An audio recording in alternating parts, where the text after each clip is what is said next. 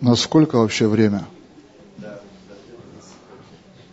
Давайте без перерыва до 3.30.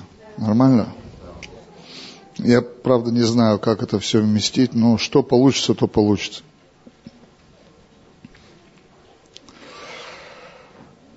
Четвертый пункт, шестой стих. Шестой стих. А без веры угодить Богу невозможно, ибо надобно, что приходящий к Богу веровал, что Он есть, и ищущим Его воздает. Я этот пункт для себя так назвал присутствие Божие. Просто присутствие Божие. Приходящий к Богу веровал, что Он есть. То есть ты приходишь не на пустое место, ты приходишь в присутствие Божие. Чувствуешь, ты не чувствуешь. Моя вера не строится на чувствах и ощущениях. Она включает в себя чувства и ощущения. Отсутствие ощущения не говорит об отсутствии Бога. Отсутствие переживаний не, не говорит о том, что не было Его присутствия. Это разные, разные моменты или разные сезоны. Если я прихожу к Богу, я должен знать или верить, что Его присутствие там, куда я пришел. Хм. Библия вообще говорит, что Он прежде нас что-то сделал. Возлюбил нас прежде сотворения мира. Если я иду молиться к Богу, я верю, что прежде чем я пошел, Он пришел. Мы должны молиться из присутствия, а не молиться ради присутствия. Пророчествовать из присутствия, а не ради присутствия. Все, что я говорю, все, во что я верю, оно из присутствия движется. У харизматов очень много э, таких сложностей, некоторых духовных, так же, как и много простоты. Давайте высвободим небеса, в смысле. Давайте откроем небо. Кто закрыл? Ну, вот эти все штучки, я бунтую в этот момент, когда я их слышу. Я не хочу прорываться. Давайте прорвемся. Куда? Откуда или куда? Давайте просто ходить в истине. Давайте молиться сильно, можно же так сказать, давайте молиться сильно и утвердим присутствие Божие на этом месте. Провозгласим, зафиксируем, а, покажем своей верой, что мы находимся в присутствии. Нам не нужно прорываться в присутствие. Уже порвал завесу Бог. Уже две тысячи лет назад он завесу перед святым святых разорвал сверху, написано, донизу. Люди бы рвали снизу доверху. А? Люди бы рвали снизу доверху. Логично такую высокую штору рвать снизу вверх. Но Бог разорвал сверху вниз. Это Бог сделал. И когда мы пытаемся быть богами, богами и маме, то это неправильно. Давайте доверим Богу то, что Он сделал уже. Просто доверимся Ему. Скажем, папа, ты это сделал. Ты разорвал завесу. Мы живем в присутствии. Некоторые христиане больше верят в бесов, потому что они бесам уделяют больше внимания в молитве. Дьявол, дьявол вообще мимо шел по делам. Это харизмат. Дьявол, он что?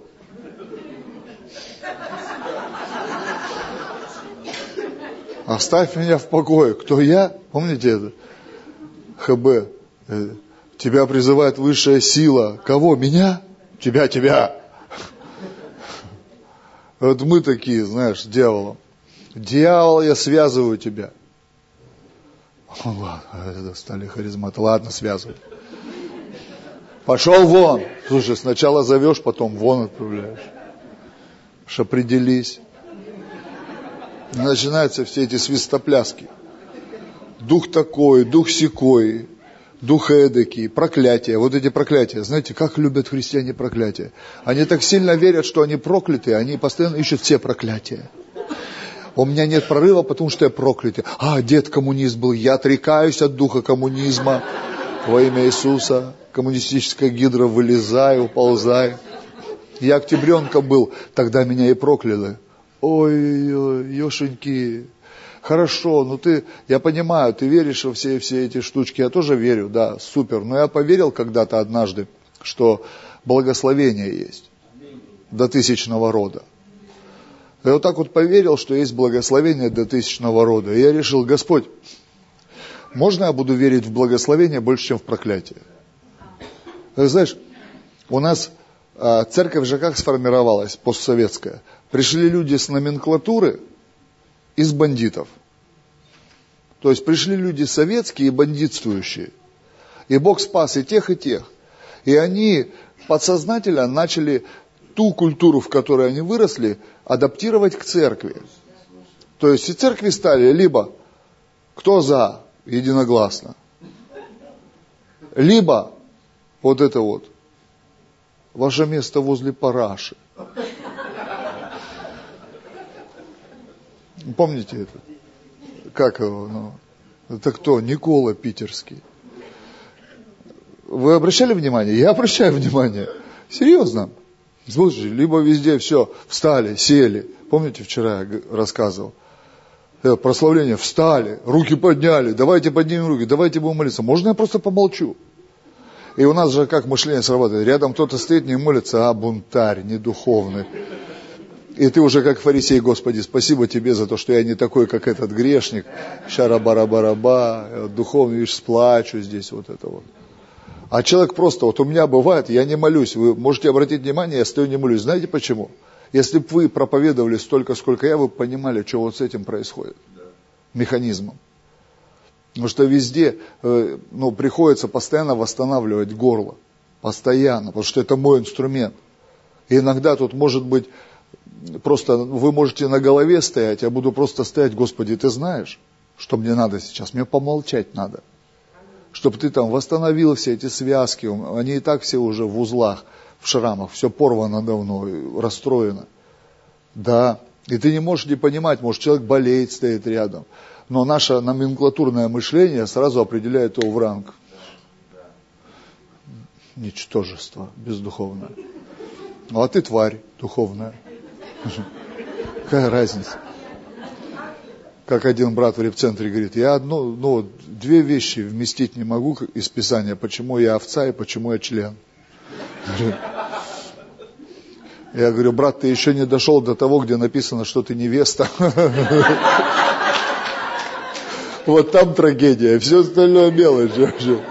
Когда ты поймешь, что ты невеста, вот это здесь тебя, все клини у тебя повышибают, сгорят все платы. Вот это, говорю, караул полный. Ну, что поделать. Поэтому все нормально, расслабьтесь. Присутствие, живите из присутствия. Дух Святой пролился на землю, он упал, он окутал ее всю. Прикинь, дышит где хочет. А где он хочет? А вдруг он не хочет у меня дышать? Да ладно. В смысле? Тогда Бог не любит тебя. Ты же веришь в доктрину? что Бог есть любовь, Он любит тебя. Аминь. Значит, Дух Святой, Его присутствие здесь, где бы ты ни был, где бы ты ни был. Давид пытался избежать присутствия. В Старом Завете он говорит, и в преисподнюю спущусь, и там ты. Прикинь, не смог избежать присутствия, не смог.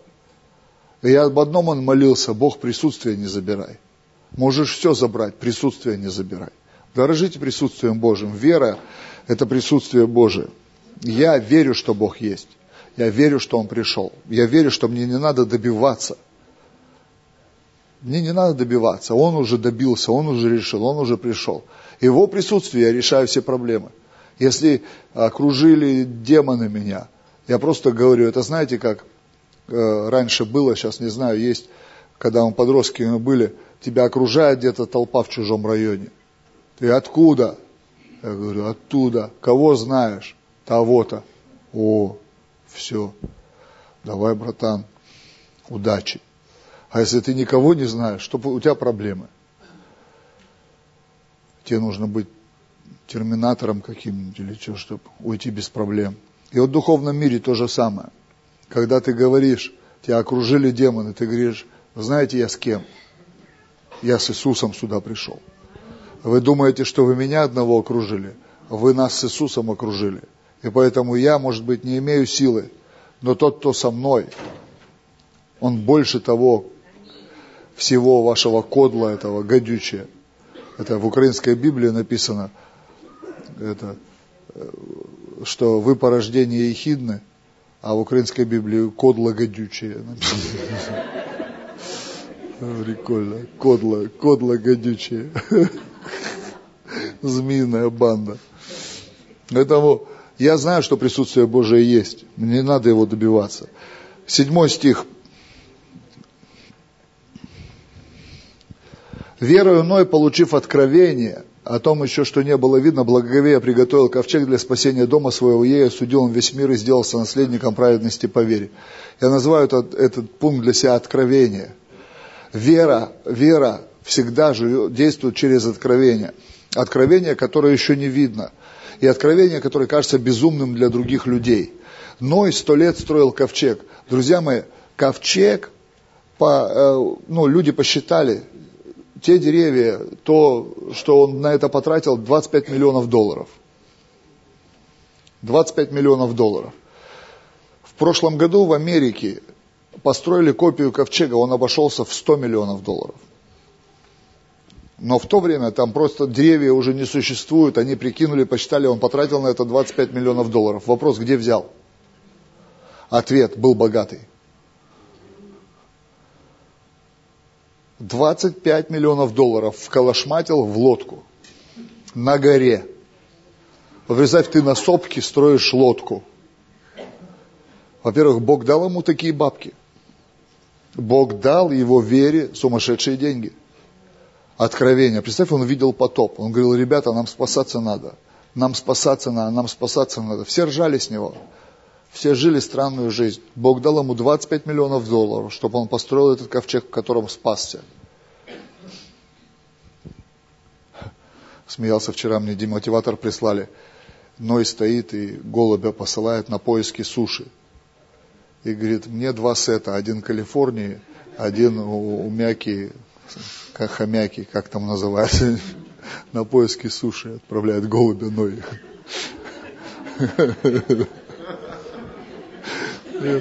Мне два сета, говорит, Калифорнии, у, у Мяки, макаки.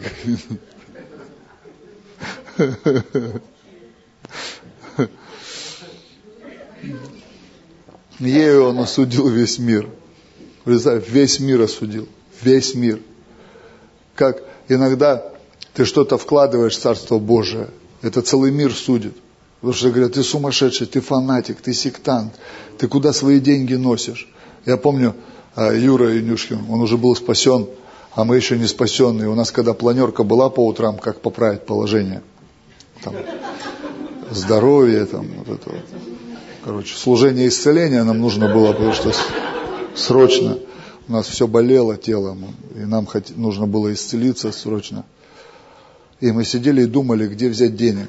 И каждый раз, когда мы перебирали все варианты натыкались на нашего приятеля, вот этого, который уверовал, и мы начинали его обсуждать. Мы говорим, о, он вообще с ума сошел, он в Аллилуйе ходит, там, танцует, это, он Богу по 500 рублей жертвует. По 500 рублей. То есть мы реально откуда-то знали, что он жертвует по 500 рублей в церкви. То есть кто-то, видать, с ним ходил и видел, что он 500 рублей в сокровищницу кладет. А для нас 500 рублей это служение исцеления было. Причем исцелились бы все. Просто мы знали, что вот хватило бы. И мы говорили, ну да, с ума сошел. Он говорит, с ним бесполезно, он застегнутый, все. В Аллилуйе полностью несчастный человек. Мы такие счастливые, сидим на, на лавочке такие. А он, бедолага, даже не курит, вообще все плохо в жизни. Ой, Дух Святой, спасибо тебе. Восьмой стих, шестой пункт это будет. Восьмой стих. Веру Авраам повиновался призванию идти в страну, которую имел получить наследие, и пошел, не зная, куда идет. Говорит, да, пойду, пойди туда, не знаю куда. Принеси то, не знаю что. Авраам верою повиновался призванию. У нас церкви, э, церкви так устроены легко, что можно легко повиноваться призванию, потому что есть церковное устройство – то есть все церковные мероприятия, они, если им повиноваться, ты легко войдешь в призвание. У Авраама не было пастора, не было церковного уклада, не было домашних групп, не было молитвенных собраний, не было ничего. Он был дед. Ему было 75 лет. Он жил в Уре Халдейском. Это была цивилизация, в которой был даже канализация. В то время канализация. У наших людей, у некоторых до сих пор нет канализации. Они ходят в это, в избу, туда, на угол, на угол участка.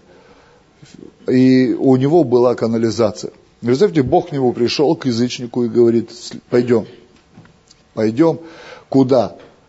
У тебя страна будет. В смысле? Я и так нормально живу. Пойдем. У тебя сын будет, наследник, у тебя страна будет.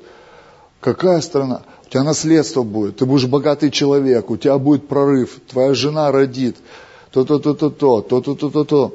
И он стартанул оттуда, где остановился его отец. Фара, его отец, он умер в Харане. Он умер, его остановила депрессия, его остановило поражение промежуточное. И он остановился там, и он умер. Но Бог настолько был верный направлению этой семьи, потому что они двигались правильно. Они двигались в Ханан, они шли правильной дорогой. И Бог пришел к Аврааму, когда он был уже старый дед, был 75 лет. Бог пришел и сказал, встань, выйди из дома отца твоего, выйди, я покажу тебе великое и недоступное, чего ты не знаешь, пойдем. И он пошел верою, повиновался призванию. Мы думаем, ма, легко войти в призвание, вот тебе легко. Да ну, да ну, легко. Ты не знаешь, что это такое. Когда ты служишь людям, а они тебя судят. Когда ты выражаешь их своим благовестием, они уходят от тебя. Когда ты поднимаешь их социально, они презирать тебя начинают. Когда ты дружишь с людьми, они начинают с тобой фамильярничать, забыв, что ты отец для них духовный. Они говорят, да я с ним чеферил там в репцентре еще.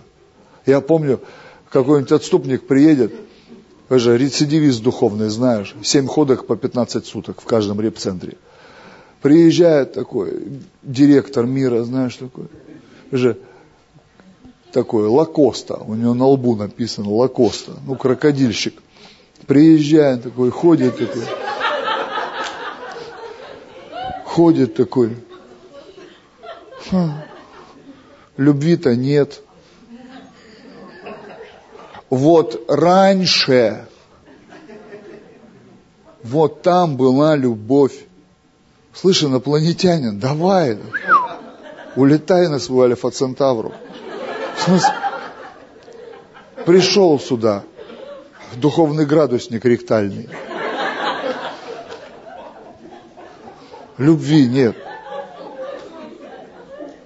Или это, соберет вокруг уши свободные такой, знает уже, как правильно себя вести, духовную роль сыграет, на молитве упадет, там, в конвульсиях побьется. Все таки о, духовный брат какой. И, а это манипуляция, чтобы там чайку принесли, соберет вокруг себя ячейку. Один говорит, мы, мы-то Сталином поднимали это служение. Мы Сталином. Где Толян и где ты? Ты про что? Брат, ты что? Ты прекрати. Ты, когда я повиновался призванию, ты своему не повиновался. Ты свою плоть распускал, свои похоти. Нелегко хранить себя в чистоте до брака. Нелегко быть верным Богу, нелегко приносить Богу жертвы, нелегко плакать, когда у тебя еды дома нет. Все просто идут, работают. И про тебя думают, о, бездельник, шел бы работать. А ты понимаешь, если ты пойдешь работать, церковь загнется – и ты выбираешь между деньгами и между церковью. И ты говоришь, хорошо, Бог, ты обеспечишь меня, ты каким-то образом меня накормишь, ты каким-то образом закроешь все эти вопросы. Я не брошу церковь, я не променяю это на корку хлеба. Я буду верить, я буду страдать, я буду мучиться. Аминь. Нелегко. Ты думаешь, что там? Как это легко войти в призвание? Да послушай, в церкви, когда меня раздражает, вот эти сейчас чаты все мы создавали, там у меня тоже и пророки есть, левиты есть, молодежка есть, все это, четлани, короче. Сидят там, ку. И вот это, меня, знаете, до трясучки всегда, когда в прославлении пишут, ну что, репа сегодня будет? Я всегда пишу, нет, только турнепс будет, хрен, и редька. Вы что? В смысле, репа будет, не будет? Если я призван, и у меня будет. Это все равно, что я в чат пишу такой, церковный какой-то чат, но у меня большая церковь, чат не вместит никакой, там в этом ну, много людей нельзя. Я говорю, представьте, я скидываю, а что собрание сегодня будет? Пастор такой, шизик, а что собрание сегодня будет? Нет? Кто знает? Но у прославления эти вопросы возникают. А что репа будет? Не знаю, если это твое призвание, у тебя будет. Даже если никто не придет, даже если зал не дадут, ты будешь дома сидеть и репетировать. ту ду ду ду ду ду ду ду ду ду Будешь сидеть, бацать на своем бац-гитаре. Или что-нибудь еще там. Потому что люди не разобрались, призваны или нет. Они просто умеют играть на инструментах, они увидели, что в церкви надо играть на инструментах, и вот это. Но я не про вашу группу прославления, там, скажем, отстраненно, из церкви какого-нибудь, какого-нибудь там, не знаю, Кирилла и Мефодия. Вы знаете как, что вот это звезды, вот, как будто они вот без меня, без меня.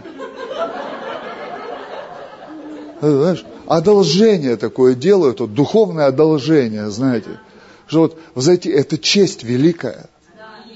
Великая честь. Я вот творческий человек, я пишу, песни пишу, там, стихи, вот много пою где, иногда приезжаешь на конференцию, о, говорю, приятно, так вы мою песню даже спели на поклонении. Пастор смотрит на меня, в смысле твою? Ну как, я ее написал, как бы. Да ладно, говорю, «Ну да, серьезно. Даже одна песня, Бог так сделал, такую честь мне оказал, что в мюзикл Алексея Ледяева вошла в Ковчег Завета моя песня «Покаяние». Может быть, вы слышали? «Покаяние». Красным диском обрушилось солнце в закат. Я написал где-то лет 14 назад, наверное. Заехал на конференцию в плацкартном вагоне и просто смотрел на закат. Просто реально оно, солнце как будто упало в закат. И Бог мне дал тогда эту песню, я там под гитару пел. Но я не умею играть на музыкальном инструменте. Ну, на гитаре там могу, это три, на, на одном аккорде, я знаю, можно спеть все песни христианские, на одном аккорде, на АМ можно все вывезти. Главное орать погромче.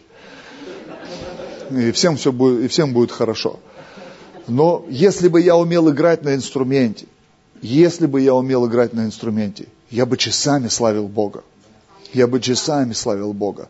Но когда мне делают одолжение, когда там ты не понимаешь, музыканты, ты, ты, ты, еще начинается вот это, режим звезда включаю, нам зарплату надо платить. Че? Я говорю, а вы сколько стоите вообще? Сколько стоите? Почему вы штукатурите? Почему вы не поете в кавер банды, не идете и не играете? Потому что, знаете почему? Потому что таких там два километра стоит покруче. Но в церкви они вдруг чувствуют эту, эту аудиторию, знаешь, аудиторию. Чуть 500, 15 человек надуло в церковь, все, он выходит. За рояль. Чу! Ну. Но это не про ваших. Я очень жестко разбираюсь с этими вещами. Я говорю, если ты повинуешься призванию, ты здесь лежать будешь, что Бог пришел. Ты просто здесь будешь лежать. А не вот это вот, ходить здесь гоголем, моголем. Мертвые души, ну реально. Повиноваться призванию тяжело. Когда видишь человека, который повинуется призванию, ты видишь его духовные мозоли, ты видишь его труд. Ты видишь, попробуй такого с церкви выгнать. Знаете, для кого вот эта дверь пришел, ушел, на прославление не пойду, это как журнал перед фильмом, что туда ходить? Потому что там же между двумя веселыми и одной грустной еще пожертвования могут собрать. А тут типа, типа задержался. Начальство не опаздывает, начальство задерживается. Раз в неделю христиане не могут вовремя в церковь прийти. Они не повинуются призванию даже быть христианином. Раз в неделю вовремя, прикинь.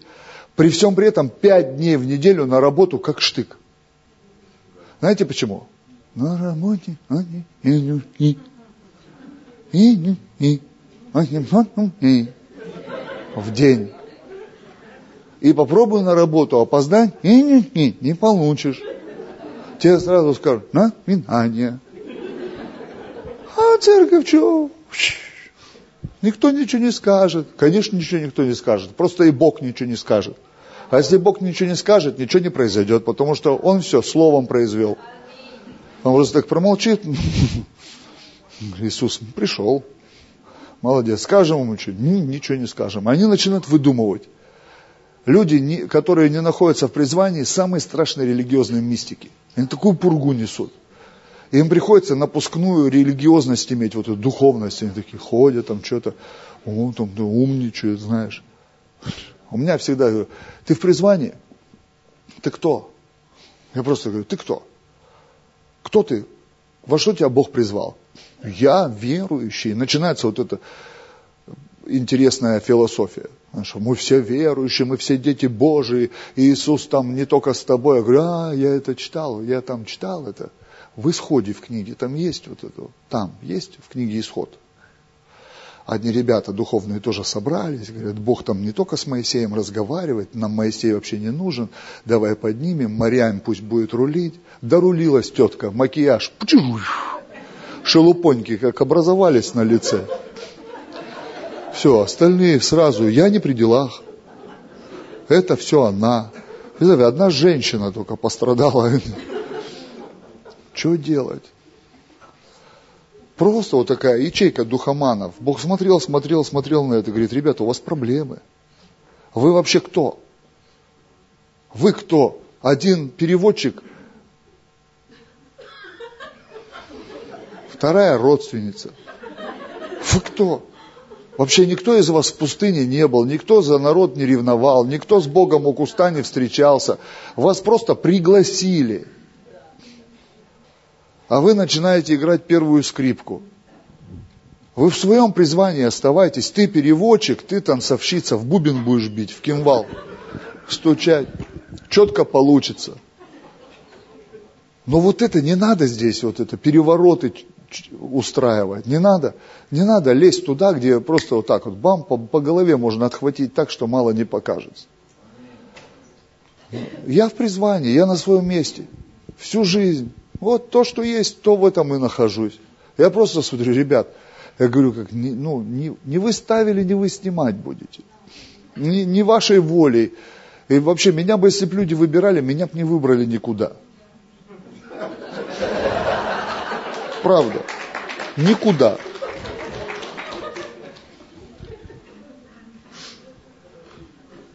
А то у христиан две, две таких два таких убеждения я встречал.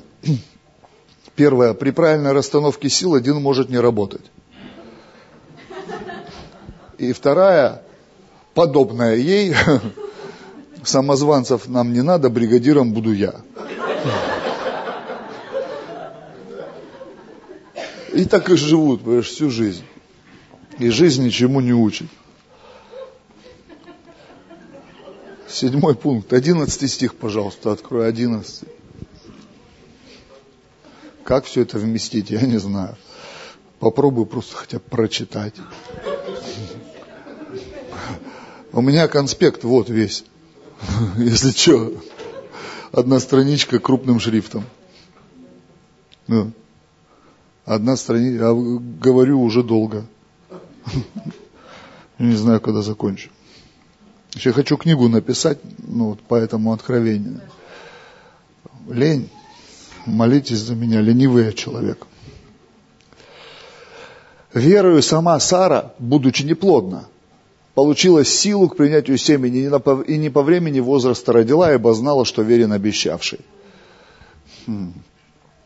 Знаете, почему верой? Потому что Сара лежала в шатре – чтобы, если вы помните историю, Сара лежала в шатре, был полуденный зной. А Авраам, отец веры, сидел у входа в шатер. Сара в, теньке лежала, батонилась там. Ну, старенькая женщина уже, 99 лет. Куда там, до детей уже. Она вообще ничего не хочет, это все пристает. Постоянно. Верующий, верующий. А она, что она? Она ржала над ним постоянно. Он говорит, Сара, 2836 подход веры. 25 лет. Он же верил каждый день. Он, он реально в вере стоял. То есть, ну, как бы, за сына. Вы свой мозг берегите, я ж харизматическим сленгом просто говорю, не знаю, что вы придумываете себе. Ладно, брат, ничего не смущайся, все хорошо. 25 лет. И вот представьте, она лежит в шатре, Авраам сидит у шатра, три ангела идут. По сути, три мужика шли, просто. А у него мысль такая, ангелы. А он говорит, он их развернул, они мимо шли. Он их развернул чем? Жертвой. Он говорит, стойте. Он побежал в шатер. Сара, быстрее, ангелы пришли. Надо ж... жрать готовить, надо там. Она лежит, прикинь, она вообще ничего не хочет. Знаете, что произошло? Написано, она выглянула из шатра посмотреть, что за кипиш. И когда ангелы увидели бабку,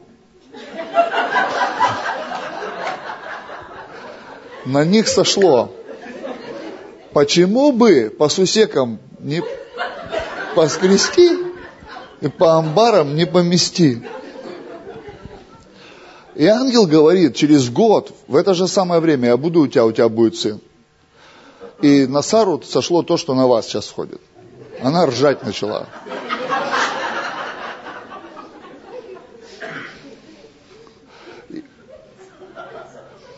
Почему наше служение, наше служение должно высвобождать смех в аудитории, или в собрании, или в домашней группе? Потому что в этот момент наша душа, которая блокирует наш дух, вы понимаете, тело, душа, а потом дух. Мы матрешка трехслойная. Тело, душа и потом дух. На пути к духу стоит душа, разум, воля, эмоции. И когда Бог открывает твои эмоции, ты начинаешь принимать силу к принятию семени. И когда она начала ржать, тогда ее дух открылся, и у них впервые за последние не 25 лет, они до этого были женаты и бесплодны. Они всю жизнь старались. В этот момент, в этот момент, но ее вытащила из шатра вера Авраама. Выглянуть, что он там заколобродил с какой-то жертвой. Кого он там опять кормит, псих этот. Ну, выглянула. Ангел сказал ей пророческое семя, и она его приняла. Через год они вынесли Исаака в стан. И его имя было радостный смех. Имя Исаака радостный смех. Они его и назвали как силу принятию семени. Я не верю в депрессантов. Я верю в антидепрессантов. Я верю, что я таблетка духовная. Я верю, что мы должны нести людям свободу и открывать их для того, чтобы они принимали семя. Когда мы переживали смех в своих собраниях, я не знал, правильно или неправильно. Мы же харизматы, на нас ходила сила, а мы тогда новое поколение, мы там орали всех этих, валялись там постоянно. А меня порой накрывало, и я лежу, ржу, думаю, что такое? Все там, все в конвульсиях бьются там, в слезмя умываются, а я лежу, меня ржать. Я раз лицо, ну знаешь так, спрячешься, пусть все думают, что из меня бесы выходят. Или еще что. Я ржу, знаешь. Если кто-нибудь подойдет, какой-нибудь этот харизмат такой, до конца во имя Иисуса. Я говорю, да, что вообще шифер оторвало. Что, памперсы пришлось одевать даже. На всякий случай. Вдруг цыкну немного. А, все думают, у нас все было с бесами связано. Ну, было такое время в нулевые, помните? Все, бесы, бесы, бесы, без такой, без секой, без пятый, двадцать пятый. Все, от всего отрекались, все рушились, как колхозники эти коммунисты. Все разрушили, ничего не построили в оконцовке. Я тоже так смотрел, смотрел, вроде уже разрушили столько, давайте что-нибудь построим. У меня вопрос такой, ребят, давайте построим что-то, хотя бы что-то, хоть чуть-чуть, маленечко. Подумай об этом что произошло с Сарой? У нее появился плод ее служения Аврааму. У каждого, у веры должен был быть плод. Однажды, однажды. Вера приносит плод. Однажды. Если у тебя нет плода, это не говорит о том, что ты не веришь. Просто может быть твой плод слишком серьезный, и тебе слишком долго нужно в него прорываться. Но там должны быть все вот эти пункты. Все вот эти пункты, которые говорят о том, что есть вера. Однажды плод будет. Я не нахожусь сейчас в своем плоде. Почему? Потому что во мне больше, чем то, что есть сейчас. Для кого-то, конечно, кто-то говорит, о, у тебя такой плод веры. Я говорю, ребят, вы не знаете мое состояние. Вы не знаете. Вы не знаете, с чем я сражаюсь. Вы не знаете, о чем я мечтаю. Вы не знаете то, что внутри меня живет. Ты можешь сказать, ну классно. Я говорю, да не классно. Я хочу родить в своей жизни то, что должен от Бога. Я хочу однажды выйти с тем плодом, который потрясет стан, который скажет, вот теперь началась новая эпоха. Бог Исаака. Новая эпоха. Абсолютно другая. Я мечтаю о том, чтобы прожить такую жизнь, чтобы после, как бы на финише моих лет началась новая эпоха. Эпоха моего сына, эпоха моих духовных детей. Я мечтаю о том, чтобы родилось что-то, что, что позволит Богу двигаться в поколениях. А вот эта вся бытовуха, это ерунда все. Следующий, 13 э, стих, открой мне, пожалуйста. Следующий пункт, 13 стих. «Все сии умерли в вере, не получив обетования, только издали видели он и радовались, и радовались и говорили о себе, что они странники и пришельцы на земле». Странно, да, ничего не получил, а радуешься. Почему? Потому что вера всегда видит воздаяние. Вера всегда видит воздаяние. Мое воздаяние дальше земли. Земля вот здесь, я стартанул вот здесь, вот здесь земля, вот здесь небо. Я вижу воздаяние больше, чем земное.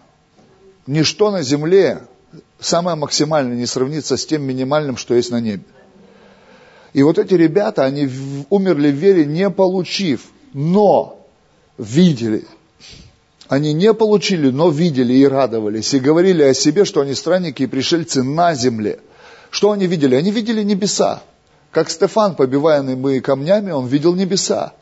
Как Иисус, он видел небеса. И мы, нам нужно видеть небеса.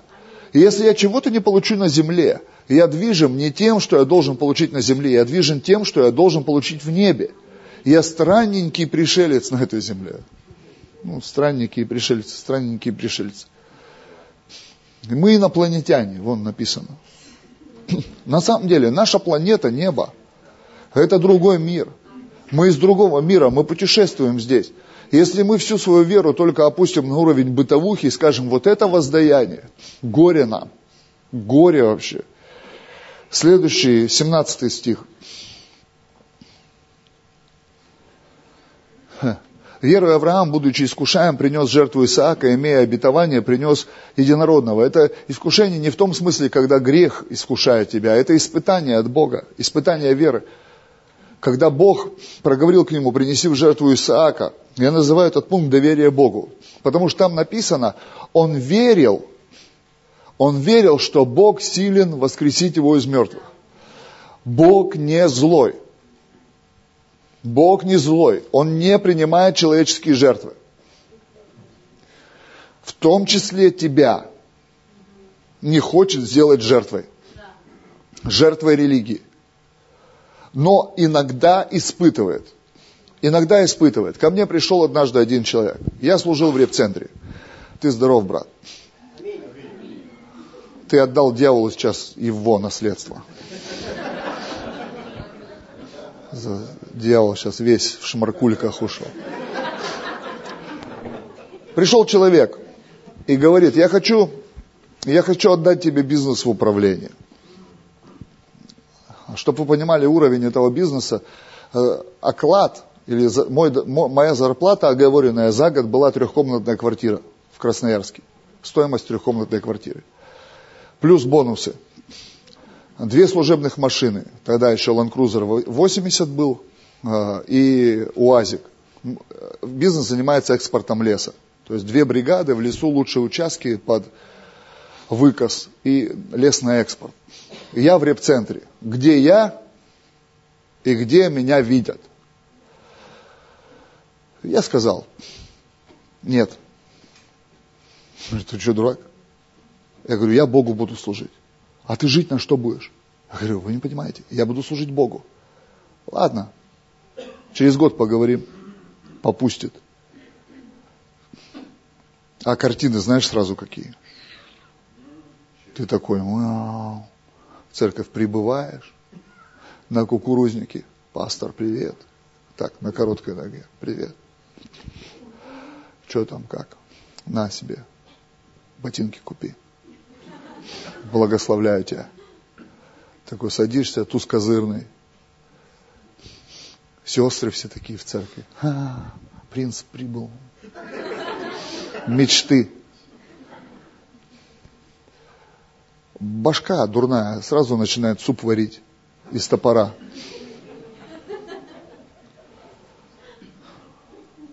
Я говорю, не, не, не, я Богу буду служить. Через год человек приезжает, повторяет то же самое. Я говорю, я же сказал, я буду служить Богу. А жить на что будешь? Я говорю, я буду служить Богу. Через, еще через какое-то время человек приехал ко мне и говорит, я не знаю, что происходит. Все рушится. Сын наркоман, бизнес разворовывают. Что делать? Я ему дал э, эту видеокассету «Разорванная завеса», мюзикл Ледяева. Говорю, на, посмотри. Он посмотрел, приезжает через три дня. Говорит, мне нужна Библия, я хочу изучать Слово Божие. Я ему дал Библию. Он начал ходить в храм православный, одел крестик. Коммунистом был. Партбилет лежал, личное дело в сейфе. Говорит, наши к власти придут еще, мы вам покажем. Успешный человек. Сам всего добился. И однажды он умер. Я уже был на миссии, он умер, выезжал с гаража, и сердце остановилось. Здоровый мужик. Я плакал, я его любил, это мой родственник был. Очень сильно любил. Он пытался искренне мне помочь. В 90-е, там, я гордый был. Он банкиром был в 90-е, пытался меня привлечь в серьезный бизнес. Я гордый был, говорю, сам всего добьюсь. Мне не нужны эти подачки. Сам. Я плакал, и Дух Святой пришел и сказал мне, он меня искал. И утешил меня. Я знаю, что он сейчас на небесах. Я знаю. Какую цену я заплатил за это? Я просто отказался принять деньги. Большие деньги. Я просто отказался от того, что не является моим призванием. Это была цена, это была цена, которую я мог заплатить. Я мог ее заплатить. Мог заплатить эту цену. Иисус заплатил большую цену за меня. Большую. Ты знаешь, я сегодня не бедствую. Моя семья в благословении. Мой брат младший имеет бизнес. На днях он мне звонит, слушай, говорит, братан, где полляма взять? Срочно нужно. Ну, в смысле долларов. Это уже само по себе смешно, потому что когда я был наркоманом, и он приходил домой, приезжал домой, он барсетку носил под мышкой, если я был дома. Он по дому ходил с барсеткой под мышкой. Потому что если ее оставишь хотя бы на минуту,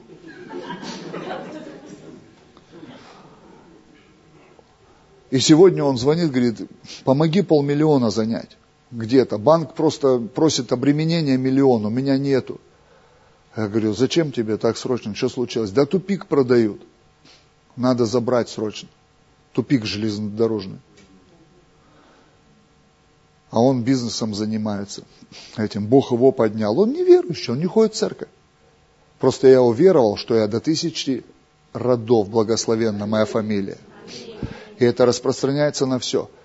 Как? Однажды я отказался от бизнеса. Сегодня думают люди там разные, у меня много бизнесов, то, то, то. У меня ничего нет. Я священник. Если просто Бог дает благословение в чем-то, я от него не отказываюсь, я не буду таким дурачком. Бог говорит, на, я скажу, нет, мне не надо. Я говорю, ладно, хорошо, пусть будет. Пусть будет. Недавно у меня один бизнес украли. Просто украл человек бизнес, который я принес, дал людям, которые служением занимаются. Я говорю, вот, нате бизнес-план. Мне не франшизу, с меня не взяли ни за франшизу, ни за бизнес-план, ни за схемы, ни за связи, ни за все. Я говорю, просто развивайте, чтобы служение обеспечивать. Полтора года они там развивали, человек просто украл. Просто украл. Человек, которого туда посвятили, взяли туда на работу, он наркоманом был, украли просто. Я смотрю, парни так переживают, мучаются, а я ржу сижу. Я говорю, а что вы так переживаете, как будто это ваше было? Это Бог дал. Если Бог дал, оно расцветет, будет умножаться. И сейчас это все умножается, развивается, и все. Человек ушел, естественно, он из церкви свалил сразу. Он думает, что он обогатился. Будь самый бедный, у Бога воровать нельзя. Это ж не мое. Но я не переживаю за это, мне легко. Мне легко, когда смотрят, вот у тебя то, у тебя. У меня ничего нет, ребят, у меня только вера есть и все. Я стараюсь повиноваться призванию, как здесь мы сейчас рассуждали. А вот в этом пункте ты просто доверяешь Богу. Я называю этот пункт доверие Богу. Говорит, Бог просит у меня, чтобы я принес жертву сына. У Авраама, представьте, как мозг срабатывает. Он говорит, а, это для того, чтобы Бог воскресенье мне показал. Представьте, у него не срабатывает. А, они деньги собирают. Они хотят у меня деньги забрать. Вера говорит, а, они дают мне шанс. Они дают мне шанс пожертвовать, чтобы в мою жизнь пришел финансовый прорыв. Вера так говорит. Мозг говорит, а, они хотят у меня забрать, и я так долго работал над этими деньгами. Представьте, сына, он получил его сверхъестественно. Он понимал, что он сверхъестественный ребенок. Бог говорит, отдай его мне. Он говорит, а, это чтобы Бог его воскресил. Представь, он готов был зарезать сына, потому что он верил, что это для того, чтобы показать силу воскресения. Он доверял Богу. И когда он занес нож, ангел остановил его, схватил его за руку, сказал, стой. Можем ли мы так доверять Богу? Нет, мы трясемся над тем, что мы получили. А самое страшное, когда христиане в церкви получили новую жизнь сверхъестественную, трясутся за нее. Трясутся, я не могу. Начинают придумывать всякую шизофрению. Я служу своей семье, надо служить своей семье. У меня однажды вопрос был, наверное, в, в жизни этих людей там вообще космос. Я думаю, надо попасть в такую семью хоть раз, которых в церкви ты видишь по воскресеньям или по религиозным праздникам. И они тебя судят, надо семье служить, мы служим семье, Бог номер один, семья номер два, служение номер три. И мы никак не придем в служение, потому что семья нуждается в нас. Говорю, ого, я думал, приеду такой, знаешь, у меня картина, я творческий человек, я всегда воображаю все, картины, я такой захожу, на, там ангелы на фейс-контроле стоят, стоять, то, дыхни, присядь, повернись раздевайся до трусов. Так, все, сейчас покрутим зубы, покажи. Так, миу, миу, миу. ты позавчера завидовал, иди кайся, мы тебя не пустим, это святой дом. Ладно, прошел всю схему, прошел полностью святой, захожу такой, там хлобысь, муж пророчествует, стоит посреди комнаты. Здесь куст горит, не сгорает. Дети валяются в присутствии, из жены бесы выходят, родословные. Все вот эта движуха, ангелы везде там, Господь восседает, ризы, одежды, края наполняют все это место. И я, червь земное, ничтожество, пастор, пришел к этому святому человеку, вторгся в святое святых. Я такой приехал, зашел. Дом как дом, Библия для антуража лежит на журнальном столике. Верующие живут. Возможно. Так я в гостиницу приезжаю, на, тут же и презервативы, и ночные клубы реклама, и тут же Новый Завет в комоде, в гостиницах. Пожалуйста. Согрешил, покаялся, весь сервис сразу. Люди не доверяют Богу. Они не доверяют. Они получают сверхъестественную жизнь, и ее же Богу не доверяют церкви. Говорят, если не я, вот это начинает, Бог, Бог сам не будь лох. Если я, кто за меня, а кто за меня мою семью кормить будет? Тогда пастор идиот, потому что он Богу доверил кормить его семью. 20 стих.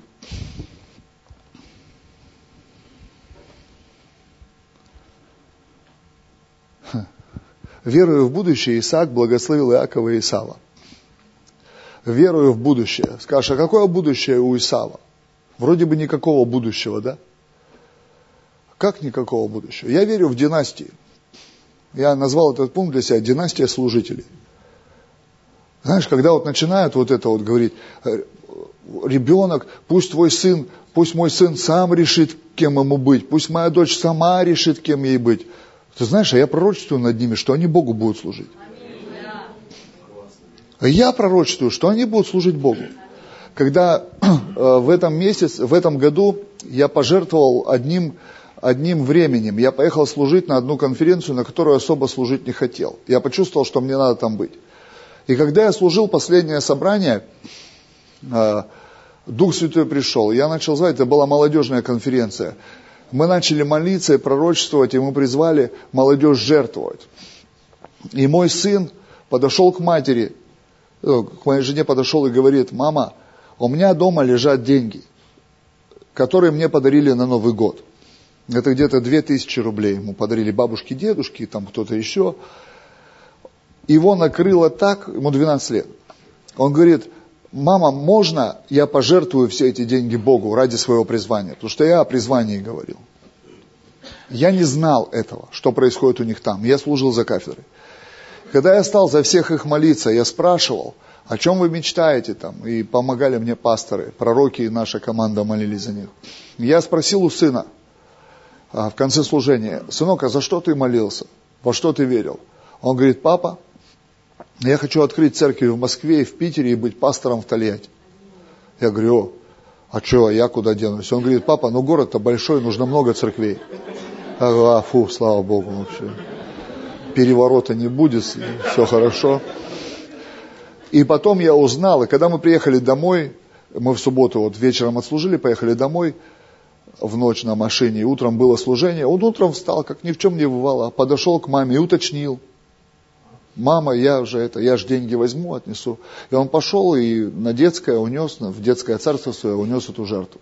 Без всякого сожаления. Это все деньги. Он весь год ждал. Он знал, что ему подарят подарок. Он очень, как любой ребенок, любит подарки. Трепетно относится к ним. Но Бог для него выше. Я уже вижу, когда моя дочь со своими подружками, я подсматриваю за ними, они собираются там, они садят все эти игрушки, ей 6 лет, и все, она у меня и прославление ведет, и пророчествует, и за игрушки помолится, и всем попророчествует. Я говорю, слава Богу, слава Богу. Все, она и танцует перед Богом, и все эти вещи делает. Шесть лет – и я пророчествую своих детей жизнь, что они будут служить Богу, они будут служить Богу, они будут служить Богу, они будут служить Богу. Если кому-то нужны еще одни кандидаты наук, еще одни депутаты, еще... Не проблема, мне, я лучше язычников приведу к Иисусу, а мои дети пусть Богу служат. Пусть Богу, пусть Богу, пусть Богу, пусть Богу. Я верю в династию служителей. Правда, я вот этот момент, я знаю, что как ты корабль назовешь, так и поплывет. Если я с детства заряжу их верой, веруя в будущее, Исаак благословил Иакова и Исава. Напомните мне, как Бог назвал себя? Бог Авраама, Исаака и Иакова. И Иакова. Но Исаав, а что с Исавом? А что с ним произошло? Да все нормально с Исавом. Все нормально. Все нормально, не переживайте, на нем тоже есть благословение. Однажды выстрелит. Однажды выстрелит. Однажды сработает. Следующий пункт. У нас есть еще время, да? 21 стих.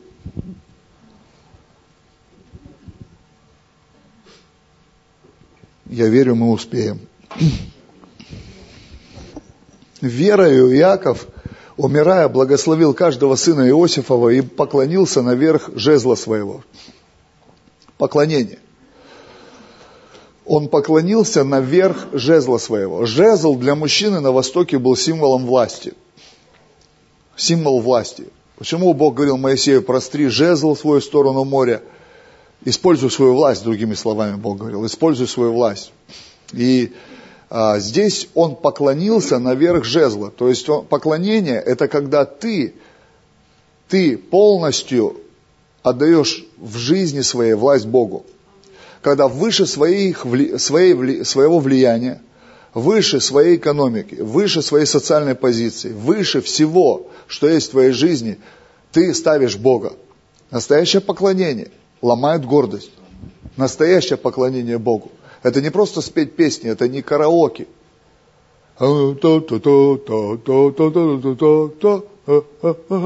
Иисус наш Господь. Это похоже на советские собрания. Настоящее поклонение – это когда власть Богу начинает принадлежать. Когда ты поклоняешься наверх жезла своего. Когда в твоей жизни Бог Господь. Мы не понимаем эту мысль, Иисус Господь. Если Он Господь, и мы не подчиняемся Ему, но подчиняемся земному начальству, пять дней в неделю мы подчиняемся начальнику, мы приходим вовремя, мы работаем до конца, мы выполняем все поручения.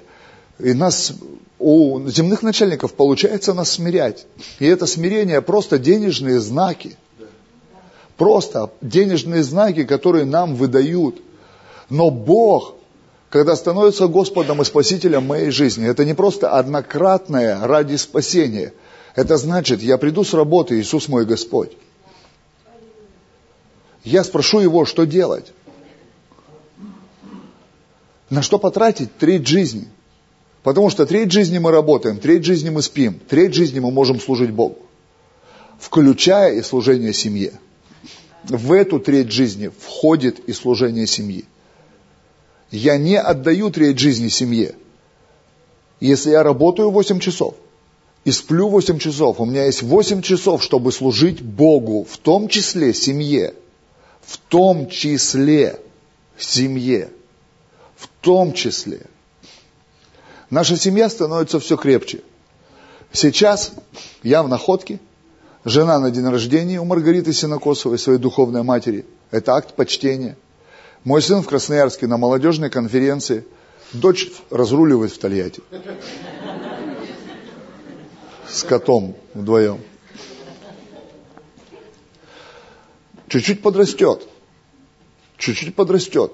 И мы вообще будем разлетаться вот так. На следующей неделе мы будем дома вместе. Через неделю жена летит в Ростов, я лечу в Норильск. Где Ростов? Где Норильск? Где находка? Где Тольятти? Почему? Мы видимся все реже, но становимся все ближе. Когда мы просыпаемся утром, иногда я просыпаюсь один уже дома, потому что жена уже встала, она уехала куда-то, или детей повезла в садик, в школу, или уже уехала по делам. Мы встречаемся поздно вечером, потому что ее служение тоже пасторское, она с утра до ночи по людям мотается, звонит, общается, встречается, на ней много дел. Мы встречаемся поздно вечером. Сын приезжает с тренировки поздно вечером, или приходит с домашки, или приходит откуда. Мне так нравится видеть свою дочь деловую, 6 лет. Ариш, ты куда? На домашку. Пошла к соседям на домашнюю группу. Ты куда? Я в церковь. Ну, мы живем прямо возле церкви. Дети растут в Царстве Божьем. И мы не ущербные. И я смотрю на жизнь других людей, которые живут простую мирскую жизнь. Они называют ее христианской. Их дети, как комнатные растения их религии. Они асоциальны. В церковной среде их нет. Их нет церковной жизни. Нам приходится уговаривать, привозить людей в детское царство или привозить детей на какие-то детские программы, потому что родители так живут. И я говорю таким людям просто – вы уже не будете грешить, потому что вам страшно. Но ваши дети не будут жить такую скучную жизнь, как у вас, потому что мир предлагает более интересную жизнь, чем религия. Жизнь греха более интересная, чем религия. Если мы не дадим детям приключения, которое называется вера, если мы не будем сами жить в этом приключении. Мне сын недавно сказал, папа, у тебя такая интересная жизнь сын сказал, который полгода меня не видит в году, минимум. Меня нет, я служу. Я вам объяснил, апрель. Если посмотреть мой апрель, то меня пол апреля нету. Если просто расписание, просто расписание посмотреть. Апрель, меня пол апреля нет. Май, у нас будет конференция.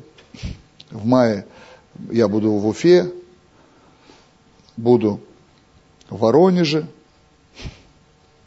в мае где-то еще я там буду.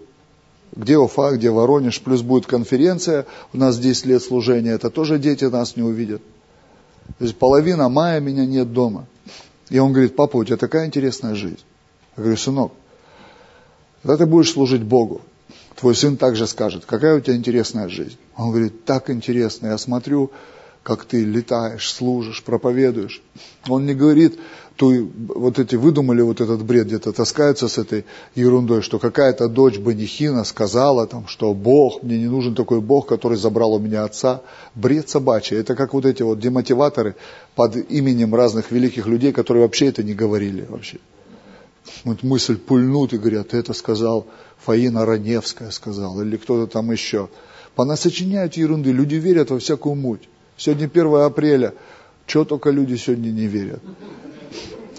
Одни скидывают, вышел указ за подписью Колокольцева, министра МВД, что, что за населенным пунктом, если у тебя автомобиль не, обра, не, не э, оборудован подушками безопасности, должен каску одевать. Э, люди в машине в каске, прикинь. И знаете, кто-то серьезно это скидывает, говорит, смотрите, до чего власть дошла. Ничего, это, ну, ты тоже поржать не можешь просто. Я не знаю, жизнь, я не верю в такого Бога, который дал мне призвание и заберет моих детей. Или отправит их в мир из-за моего призвания. Нет. У меня есть время, в том числе для семьи, в том числе для семьи. Если у меня есть 30 дней, я отдам 15 дней служению Богу, то остальные 15 дней в церкви все нормально. У меня много призванных людей, которые занимаются служением. Я буду находить время быть с детьми, быть с женой, в том числе. В том числе. Но когда семья становится идолом, когда твоя жизнь бытовая становится идолом, твоя усталость. У меня братья со мной на конференцию раз слетали в Сибирь, говорит, пастор, как ты проповедуешь еще после самолета сразу?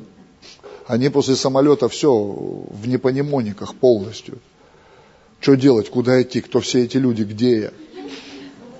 Я говорю, нормально, братья, расслабьтесь. В Сибири легко проповедовать. 22 стих, открой, пожалуйста. Веру Иосиф при кончине напоминал об исходе сынов Израилевых и завещал о костях своих. Вера имеет пророческий, пророческий взгляд. Пророческий взгляд. Представь, Иосиф говорит, ребята, я выйду из Египта. Умирает и говорит, я выйду из Египта. Умирает и говорит, я выйду из Египта. Как? Как вы думаете, что ехало за ковчегом, когда они выходили из Египта? Коробка с маслами человека Божьего. Вот что он сказал, я выйду из Египта – его вера была такой силы, что несколько сотен лет они хранили его кости. Представь, как он высвободил. Он так сказал, что прибил на четыре сотни лет. Приколошматил своей верой эти кости. Они держали эти кости где-то 400 лет. Я тут на днях ключи от сейфа потерял. И код. У меня стоял сейф один, он стоял как? Пригодится. И вот он нужен мне был в бизнес, нужен был сейф. Я говорю, у меня есть сейф. Я там звоню, посмотрите, там в кладовке где-то сейф должен быть. Да, есть сейф. Они достают сейф, но я понимаю, что у меня нет ключей и кода. Он закрыт, ни ключей, ни кода. Прошло всего три или четыре года. И я забыл код, и я забыл, где ключи. Не нашел. Ни код, ни ключи, и сейф дорогой пришлось выкинуть, потому что толку с него нет. Ты его не откроешь. Никак подобрать невозможно, ключи найти негде. Представь, они кости держали сотни лет. Кости. Каждый раз, наверное, убираются дома. Что за коробка? А, кости Иосифа. Однажды он...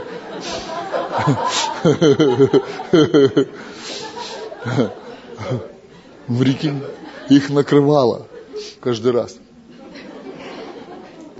Не говорит, а это не, что это барахло какое-то? Нет, это кости Иосифа, он пророчествовал, что он выйдет из Египта, пусть лежат. Представьте, его маслы вытянули целый народ из Египта. А как ты смотришь на жизнь? Как ты смотришь на жизнь?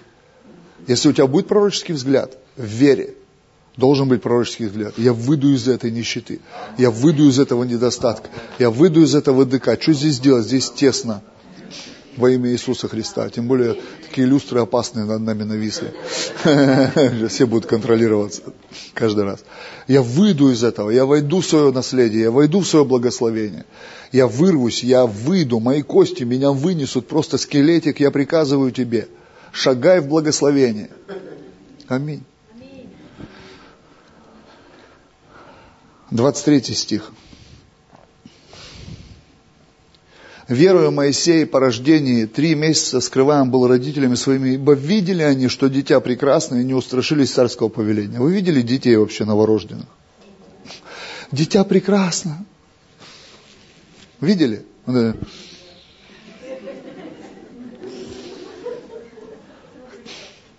Дитя прекрасно. Это же верой, да? Ой, на маму похож. Где? Ой, на тебя так похож. Я говорю, да ну сравниваешь. Я всегда мне говорю, как он, как, как вы видите, что, как вообще? Это вот сморщенный вот это. Как он на меня похож? Я, вообще не похож на меня. Я взрослый человек, я в туалет хожу. Верою видели, что дитя прекрасно. Верою они видели его судьбу. Вы знаете, кто они? Бедные евреи. Бедные евреи, как можно сказать, о, у него такая судьба. Они скрывали. Я назвал этот пункт для себя так, что дорожить рожденным от Бога. Я дорожу рожденным от Бога. А что родилось в твоей жизни от Бога? Я сам родился от Бога. У меня есть судьба, у меня есть предназначение. Прежде чем Бог соткал меня в утробе матери, Он избрал меня. Даже скажу больше. Библия говорит, до создания мира. До создания мира Бог запланировал мое призвание. Он видел, что дитя прекрасно. Он скрывал. И они его скрывали. Представь, насколько они сильно дорожили рожденным от Бога, что они доверили это корзинке в реке, кишащей крокодилами. Чувствуешь бред, да, в голове? Так дорожили, что положили в корзинку и отправили по крокодиле реке. Они верили. Они верили, что это призвание не погибнет, не утонет. Оно движется по направлению. Как совпало? Как совпало? Что дочка фараона там пришла в этот же самый момент на речку. Тоже дура, куда ходишь там, крокодилы. Да, я в жизни полез бы. Пришла туда, корзинка плывет с ребенком. Представь схема, забирает ребенка в свою семью, он становится принцем получает образование, влияние, мудрость, все эти вещи. Потом просто ну, лишканул там, убил египтянина, убил его, представь. И пошел в бега. Жизнь-то показывает, что не все ровно. 40 лет принц, 40 лет в бегах, в пустыне служил языческому жрецу, женился на его дочери, начал овечек пасти. Потом огненный куст, призвание, 10 казней, исход, чудеса, еще 40 лет жизни полной чудес, обеспечения Божьего, голоса Божьего, скрижали, золотой телец, перепелки, смерть в стане, неветшающая одежда, вода из скалы, ошибки, разочарование, последний взгляд на обещанную, на обещанную землю, и все. И Бог забирает его. Скажи, эта жизнь достойна? Достойна. Я хочу жить такую жизнь. Я не хочу совершенную жизнь. Я хочу Божью жизнь. Я хочу настоящую жизнь, в которой я человек, но Божий. Я совершаю ошибки, но Бог их покрывает. Я хочу увидеть что-то. И вот здесь я дорожу своей судьбой. Я дорожу тем, что от Бога родилось. Я не, я не просто не перепоручаю себя миру. Знаете, у нас иногда обращение в Боге, оно такое, знаешь, как пришел, аминь, и пошел туда же. А что изменилось? Мои грехи прощены. А что изменилось? Ну, Бог освободил меня от наркотиков. А что изменилось? Ведь люди не рождаются грешить. Они грешат после рождения. Они не рождаются наркоманами, блудниками, ворами, обманщиками, пьяницами. Они в процессе становятся такими. Для многих людей, когда ты говоришь, я наркотики употреблял, он говорит, а я не употреблял. Я нищим был, а я не был. Я больной был, а я здоровый. И зацепиться не за что. А у многих христиан жизнь просто в норму приходит, и они называют это чудом. Не-не-не. Это просто часть Евангелия, восстановление, развалин. Часть Евангелия. Основное это призвание. То, что родилось тебе от Бога, этим дорожи. Просто иногда нужно в речку с крокодилами вслепую. Просто иногда нужно потерять то, что люди называют забота. Это в этой церкви обо мне не заботятся. Значит, ты на пути. Куда? Во дворец. А, меня здесь не любят. Представь, мама своими руками кладет его в корзинку, отпускает в речку. Малышу было три месяца. Она ему не может даже бутылочку в дорогу, тормозок собрать. Ребенка надо кормить. Напомните мне, сестры, как часто? Грудного. Часа два, да? Сколько вот? Представь, она не может такую ему выдать эту, знаешь, как на веревочке, она на титьке такая отпускает. Моисей такой уплывает, там, за поворотом скрылся, тун-тун-тун-тун, раздвижная телескопическая грудь. Не может. Как? Покормила и доверила Богу. Представь, у нее какая великая вера была, что в течение этих двух-трех часов Бог решит вопрос. В реке с крокодилами. Иногда нам потерпеть-то надо чуть-чуть, но мы начнем, что за ерунда, где любовь, что на меня внимание не обращают, что там тут, тебя отпустили. Давай, попутного ветра. Вот это. Как у вас тут в Приморье поют вот эти песни все. Сегодня э, в поход ушел варяг, крейсер, зараза, соскользнул. Хотел увидеть его, на рейде стоял, сфотался, но сегодня в поход ушел, в долгий. Вот эта песня там, как там поют? Прощение славянки, вот это. Когда уходит это, в поход, они все в парадной одежде, честь отдают, это красиво. Вот хотелось посмотреть бы хоть раз, но придется, наверное, подстраиваться под схему. Все, у меня с морем свои ассоциации какие-то, я люблю море. На небе будет море, недавно мне Бог стих дал про море. Интересный, необычный. Я верю, что в этом что-то есть. Но представьте, как она доверяла. Два-три часа, короткое время, мы верещать сразу начинаем. А где был Бог? Когда была война в Чечне, где ты был? В чем вопрос? Бог на месте. А где бы был Бог, когда я заболел? А где был Бог, когда меня с работы выгнали? А ты не думаешь, что это часть плана? Ты просто не думаешь, что это все какие-то события, которые тебя куда-то выталкивают. Тун-тун-тун-тун-тун-тун. Тун-тун-тун-тун-тун-тун. Что со мной? Это, как знаешь, игра есть такая, шарик закидать. Тун-тун-тун-тун-тун-тун. Чем меня так мотыляет вообще? Нормально, тебе просто нужно тысячу очков выбить, а ты тут все прыгаешь где-то с полтинника на сотку. Тун-тун-тун-тун. Не знаю, я не знаю. Узнаешь скоро, все нормально, не переживай. 24 стих. Веруя Моисей, придя в возраст, отказался называться сыном дочери фараона. Ха. Вот этот пункт я называю так для себя. Рожденный от Бога побеждает этот мир. Представьте, на одной чаше весов призвание и мир. Мир говорит, на что будешь жить? За две недели до свадьбы моя мама последний раз задала мне этот тупой вопрос. А на что вы будете жить? Я уже, уже, знаете, я уже чувствую, что я вот-вот женюсь. Я говорю, мама, я запрещаю тебе спрашивать меня о том, на что будет жить моя семья. Мы служим Богу. Мы служим Богу. Мы сегодня живем лучше всех родственников, которые есть по маминой, по папиной линии. Лучше всех, если можно это мерить какими-то там земными мерками. Когда на одной чаше весов мир, на другой чаше весов призвание. Я рос в церкви, где братья уходили из призвания, шли работать, создавали бизнес. И это тяжело для мужчины – Тяжело видеть, как в чьей-то жизни есть такой псевдоуспех, он мирской успех. Они отказывались от призвания, они не служили Богу. Я не против бизнеса, я за бизнес. Я не против работы, я за работу. Это Библия говорит, что мы должны быть трудолюбивыми, и мы должны зарабатывать много денег. Это Библия говорит. Но я против того, что это съедает призвание. Когда человек говорит, мое призвание быть бизнесменом. Окей, давай смотреть тогда на это через деньги.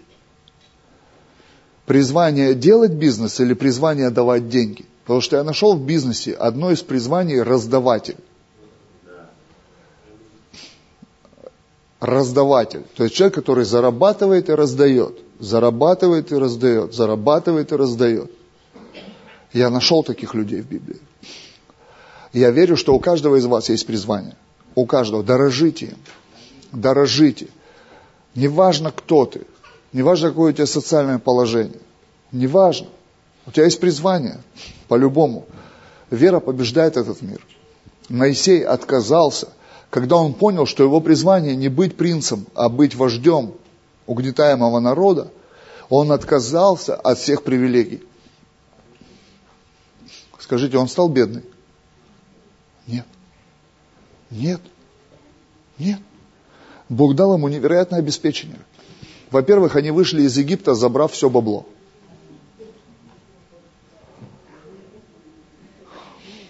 Они забрали все деньги. Они из каждого дома забрали золото. Во-вторых, Бог их кормил бесплатно поил бесплатно. Одежда не ветшала. У них было all inclusive. Все включено, в том числе гардероб. Они двигались, двигались, двигались. И если бы часть стана не выпендривалась, мясо хотим, нате перепелок, подохли половину. То хотим, это хотим. Всю пустыню испортили. Бог уже говорит, Моисей, скажи им, ну пусть лопатки сделают там научи их, а то вот это, каждое утро два с половиной миллиона кучек. Каждое утро, 40 лет, они ж по одному маршруту, они там заасфальтировали уже все. Просто. Говорит, вам самим не надоело уже по вчерашнему ходить? Закапывайте, говорит, вы что, вокруг Синая все поза, это, самое, заминировали.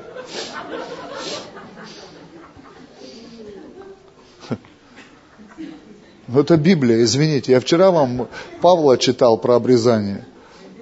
Он говорит, чем вы хвалитесь? Обрезанием, что ли? Ну, представь, что такое обрезание? Представь, люди хвалятся, о, смотри, я обрезан. Я говорю, я тоже обрезан.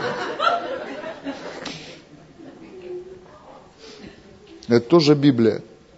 Бог их в сортир учил ходить. Представь, насколько они уже это, испорченные были. Говорит, возьми лопатку, за стан выйти. Представь, если Бог говорит, учил их за выйти, значит, они в стане валили прям.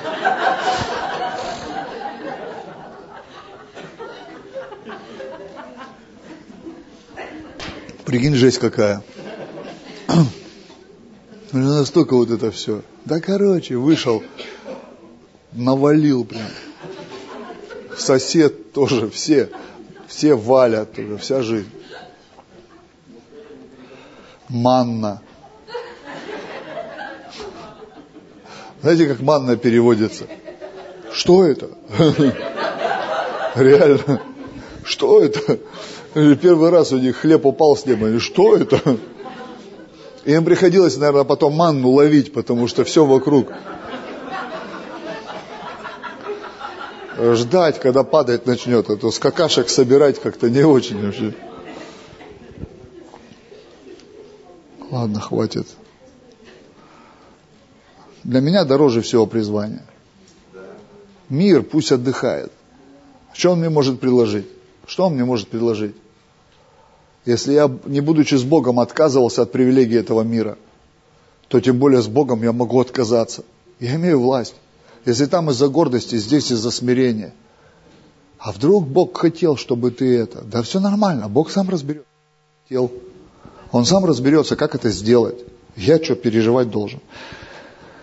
Так, надо успевать ускоряться.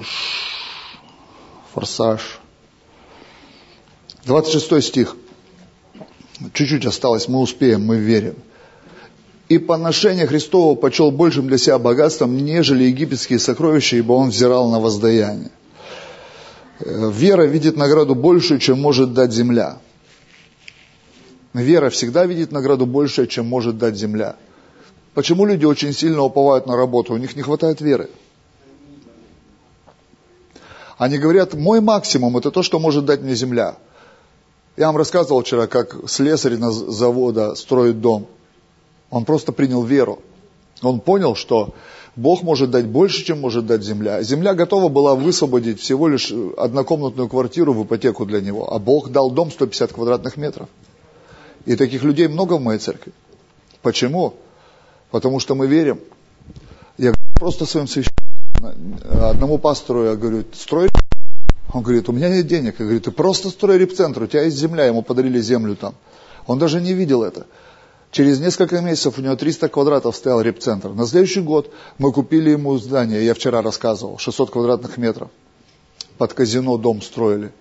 И казино запретили. Мы купили это за одно собрание. 20 человек было служителей на собрании. Мы просто решили, взяли верой, поехали и нашли, и Бог высвободил и дал это нам забрать. Мы купили. И когда мы сидели, ждали в МФЦ сделку, я сказал ему, слушай, а помнишь, Два года назад я тебе сказал, строй репцентр, и ты его построил, а сейчас ты покупаешь здание под дом молитвы. Он заплакал. Он просто заплакал, потому что он понял, что у него денег так и нет, но он имеет уже два здания. У него одни джинсы, но у него два здания. И я знаю, что Бог построит в его семье прорыв. Я знаю. Потому что он двигается в вере. Он двигается в вере. Можно годами сидеть, можно ждать чего-то, когда какие-то богатые люди придут и решат вопрос. Я есть у Бога. Я самый богатый человек. Если у меня есть вера, через меня пройдет все. Награда небес больше, чем награда земли. Что тебе земля даст? Неужели ты не убедился до сих пор, что ничего не даст? Смешную пенсию – я, когда э, ходил на почту, я видел, как старики получают пенсию. Я говорю, Господи, я не хочу так жить. Я не хочу, пожалуйста, пусть Твоя благодать решит эти вопросы, чтобы я не стоял, не унижался на этой почте, чтобы получить свои крохи. Пожалуйста, сделай так, чтобы все изменилось. Я реально мечтаю о том, чтобы пожилые люди в нашей церкви, они жили достойно. Но я понимаю, что мне нужно поднять абсолютно другую культуру. Их достоинство поднять их достоинствах. Ко мне пришла одна женщина пенсионного возраста, разбитая. Она придумала себе какой-то грех, которым она согрешила. И она сидит и плачет, и она сокрушается такая. Много лет верующая. И, а я слышу внутри себя слово «отпуск». Говорю, ну это бред какой-то. Я говорю, слушайте, я буду послушан, я буду верить, что это Дух Святой мне говорит. Но я чувствую, что Он говорит, вам нужно поехать в отпуск. Я говорю, вы когда были в отпуске последний раз? И она замолчала, посмотрела на меня. Никогда. Надо же, как отдыхать? Как? Как то? Как все? Я говорю, то есть это вы вращаете землю? То есть это вы, благодаря которой снег растает вот-вот, и зеленые листья вырастут, и реки текут, и море не пересыхает. То есть это вы за всем этим стоите. Господи, ты вернулся! Она смотрела на меня, я говорю, вам нужно бросить все. Вот этих детей бросить, внуков бросить и уехать хоть куда. И ничего не делать хотя бы неделю-две. И она, я просто понимаю, она не способна. Она не способна, измучена, измотана, разбита. Еще 5-7 лет. И все, что она будет иметь, платиновую карту в сети аптек. Это максимум будет. Просто, у меня 25% скидка. Когда в аптеку прихожу, бывает, Представьте, у меня вторая группа инвалидности была. Просто я на ВТЭК не пошел сто лет, но надо, все равно умру через два месяца, мне врачи сказали. Я бы до актировки даже не дожил в тюрьме. У меня диагнозы а, были такие. А еще в начале 90-х мы в аварию попали. Двое насмерть разбились. И я еще спиной ударился. Мне раз в полгода надо было лежать в больнице. До этого, до кучи недавно э, я получал справку на оружие, и мне надо было в больнице сделать флюорографию, ну, чтобы справку получить. Ну, как недавно, два или три, где-то года назад. Я пришел в больницу, такой, я, во-первых, я не понимаю, что делать в больнице. Мне 40, сколько лет? 40, на, на той неделе 44 года. И я пришел в больницу, такой, я не понимаю, что делать в больнице. Такой, извините, а там, что там, а, а. Куда? В регистратуру. О, пришел в регистратуру. Здрасте. Здрасте. Что хотели? Справку надо вот на оружие, вот там то-то-то. Медкарта есть? Тут до меня дошло. Медкарты нет. У меня нет медкарты. Поликлинике нет медкарты. Это просто Иисус взял бывшее обо мне рукописание вот такой толщины. Вот такой толщины. У меня медкарта была вот такой толщины. Я однажды решил, думаю, поеду э, на природу.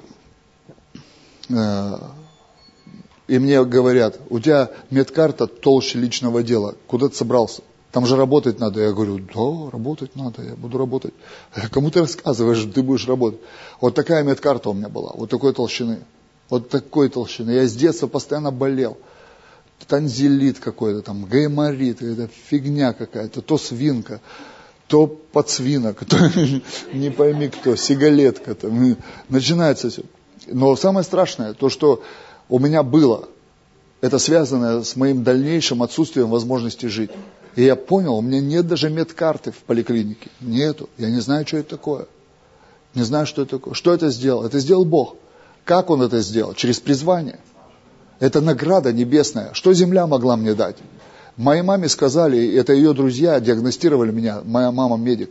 Они сказали, Анатольевна, мужайся, твоему пацану два месяца жизни осталось.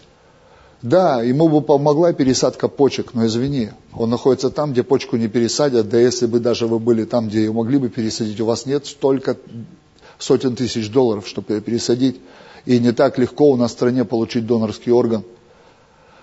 у тебя есть два месяца, накопи денег, купи землю, этот, как его, холмик, ну что там делать, памятник, во, памятник, купи и все.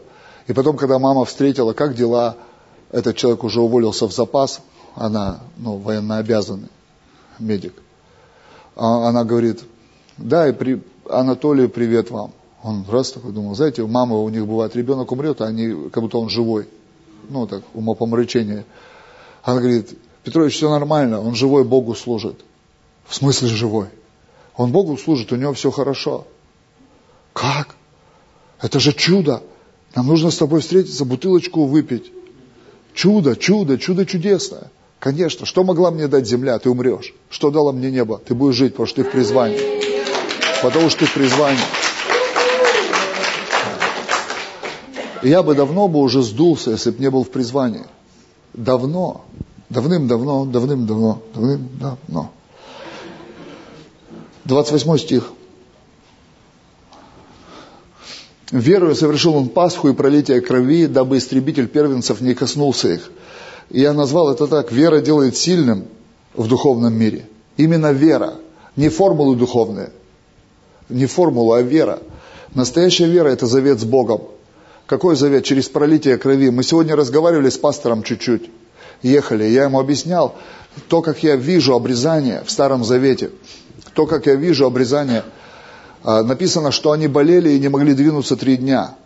Три дня. У них была опухоль, боль, они не могли шевелиться – и они не могли двигаться и исполнять свое предназначение. Но что такое завет? Для Авраама это была боль завета, пролитая кровь Авраама, разбитая его плоть, время три дня, его личный ад. Когда зрелый мужчина переживает обрезание, это ад. Говорят, медики говорят, это ад. Когда у тебя все опухло, когда инфекция, еще то время такое. И все эти вещи. Но когда Иисус, когда Бог обрезал свою плоть, он позволил убить Иисуса. И Иисус был в аду три дня. И, и Бог имел это молчание три дня, имел эту боль. Если Бог может иметь боль, Он имел эту боль за все человечество.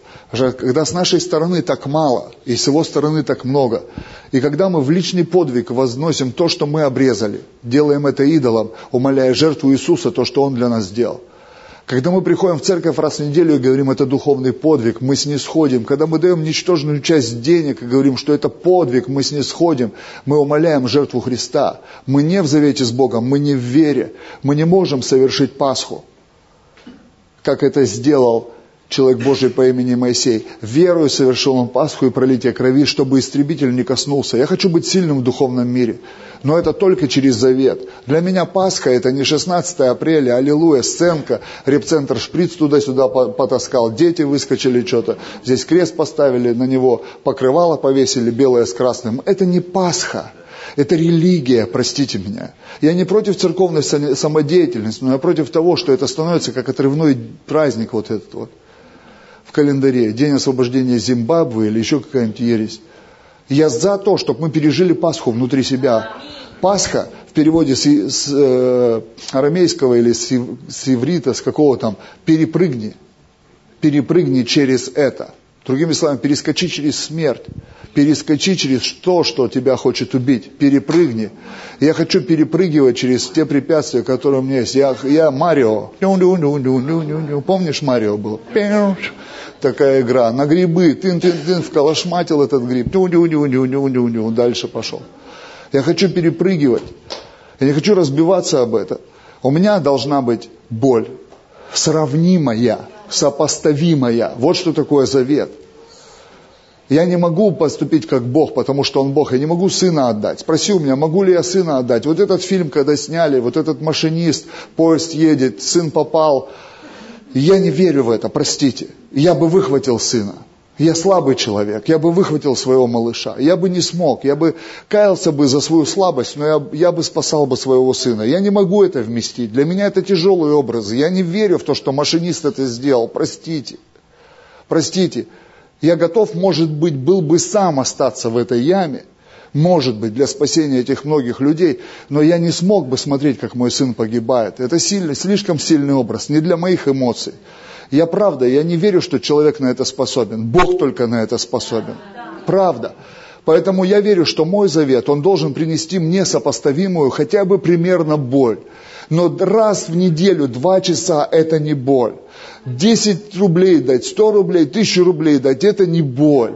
Помолиться 15 минут, это не боль. Послужить кому-то чуть-чуть, это не боль. Сопоставимая хотя бы примерно. Вот что такое завет. И тогда ангел-губитель не коснется моих первенцев. Тогда я смогу перепрыгивать через то, что несет людям смерть. Только тогда. Вот что такое вера. 29 стих. Нам чуть-чуть осталось. Три минуты. Время остановись. Верую, перешли они Черное море, как по суше, на что, покусившись, египтяне потонули. Верою перешли они Черное море, как по суше. Что такое вера? Вера всегда ведет меня в прорыв. Всегда. Меня ничто не может остановить. Представьте, это самая страшная преграда, которая может быть море. Можно было оторваться от них посуху, они это сделали, но когда перед ними стало море, вот в этот момент и проверяется вера. Непреодолимые вещи. Мой прорыв лежит в непреодолимых вещах когда твоя логика останавливается, когда твоя возможность закончилась, вот теперь я точно не могу. Можешь, Бог говорит, простри жезл свой, примени свою власть, власть твоего наделения. Я не могу, я слабый человек, нет, ты сильный, я вывел тебя из этого проклятия, чтобы ты всегда двигался в прорыв. Послушай, когда Бог за один день изменил мою жизнь, наркоман, 10 лет я кололся, моя кличка на районе была именем нарицательным для наркомании, как для явления – как для явления. Меня проклинали все матери, потому что через меня наркотики пришли в целый большой район. Я первый начал это делать, и много людей не попали в эту заразу. И я не знал, как с этим справиться. Я не знал, как с этим справиться. Я не понимал, как я буду свободным человеком. Я не мог остановиться сам, я не, я не доверял врачам, это было бесполезно. Я бросал, я закрывался дома, выкидывал все, болел приходил в нормальное состояние, выходил в эту пустоту, смотрел вокруг и говорил, что дальше? И снова шел колоться. Десять лет безумия изо дня в день, изо дня в день, изо дня в день, изо дня в день, в тюрьме, без тюрьмы, уезжал из города, уезжал на север, находил, кололся, снова на Урал уезжал, находил, кололся. Я из поезда выходил в чужом городе, через несколько часов я сидел в притоне, уже ничего не соображая. И Бог сделал это вот так. Я не проходил реабилитацию, я поехал в реп-центр Богу служить. Потому что прямо на служении Дух Святой захватил меня. Я встретился с Иисусом, я пережил спасение, я пережил освобождение от демонов. Из меня не полчаса выходили. Я пережил крещение Духом Святым. Меня никто не заставлял повторять за них. Я начал говорить на иных языках. Я услышал голос Божий, пережил его силу, упал под ней. Все за один вечер, за один вечер, за два часа оптом. Держи, сынок, новая жизнь. Как я могу после этого сказать, что Бог слабый? Как я могу сказать, что Бог мне денег не даст? Как я могу сказать, что Бог не благословит мою семью? Как я могу сказать, Бог, извини, я пошел, извини, я не могу, я не могу быть миссионером, я не могу быть пастором, мне нужны деньги, мне нужен бюджет, мне нужна зарплата. Кто? Я должен сказать, не, за одну секунду, вот так вот, вот так. Меня, у меня диагноз стоял, краевой наркологии. Э, Харитонова Людмила Петровна, подруга моей матери, подруга детства. Наши, э, мой дед, мамин папа и ее папа дружили. У меня папа, мамин, был полковник КГБ на генеральской должности, почетный чекист СССР. Они дружили, у них дача была вместе, один участок, домик на двух хозяев. Когда она меня увидела в, в середине 90-х, я приехал в наркологию, чтобы для полиции получить справку. Она увидела, она вывела мою маму и сказала, все, прости твой, твой, твой сын безнадежен. Мы можем его вывести сейчас из абстиненции, но у тебя проблема. Мы ничего не можем с этим решить. В 2001 году Бог делает так, что я попадаю снова в наркологическую больницу. Она зам главного врача краевой наркологии. Она приезжает и говорит, Толя, сейчас есть технология. Лоботомия называется. Я говорю, что за технология? В голове просверлим дырку. Лазером прижгем что-то там, и ты не будешь получать удовольствие от наркотиков. Откуда мне Бог дал мудрости тогда? Я говорю, Людмила Петровна, лет пять последних я не получаю никаких удовольствий от наркотиков. Но почему-то колюсь. Можете убрать вот это? Прижечь? Хоть что? Хоть дуршлаг превратите в мою голову. Хоть прижгите там все, хоть туда паяльную лампу вставьте и дуньте туда вся всей дури этим ацетиленом горящим. Я готов на все. Желание уберите, вот это безумное желание колоться, колоться, колоться, колоться, колоться. Она говорит, Анатолий, я тебя не понимаю, если нет удовольствия, зачем ты колешься? Я говорю, так я тоже не понимаю. Удовольствия нет, а я колюсь. Я не понимаю. Она посмотрела на меня и ушла. Она собрала просто по своей вот этой благодати всех врачей, краевой консилиум нарко, наркологов, меня на него привели вот так, они меня выслушали, записали 13 лет наркостажа, бесперспективен к излечению. Бесперспективен к излечению. Поржал, не посмеялся. И когда меня ко мне приехали евангелисты, начали нам всем проповедовать. Меня начало касаться слова, я начал их ждать. Они говорили простую фразу «Бог любит тебя». И отворачивался ночью к стенке и плакал. У меня слезы текут. Меня, скотину такую, Бог любит. Они снова приезжали, снова. Потом они приехали. К нам приезжает Карл Густав Северин.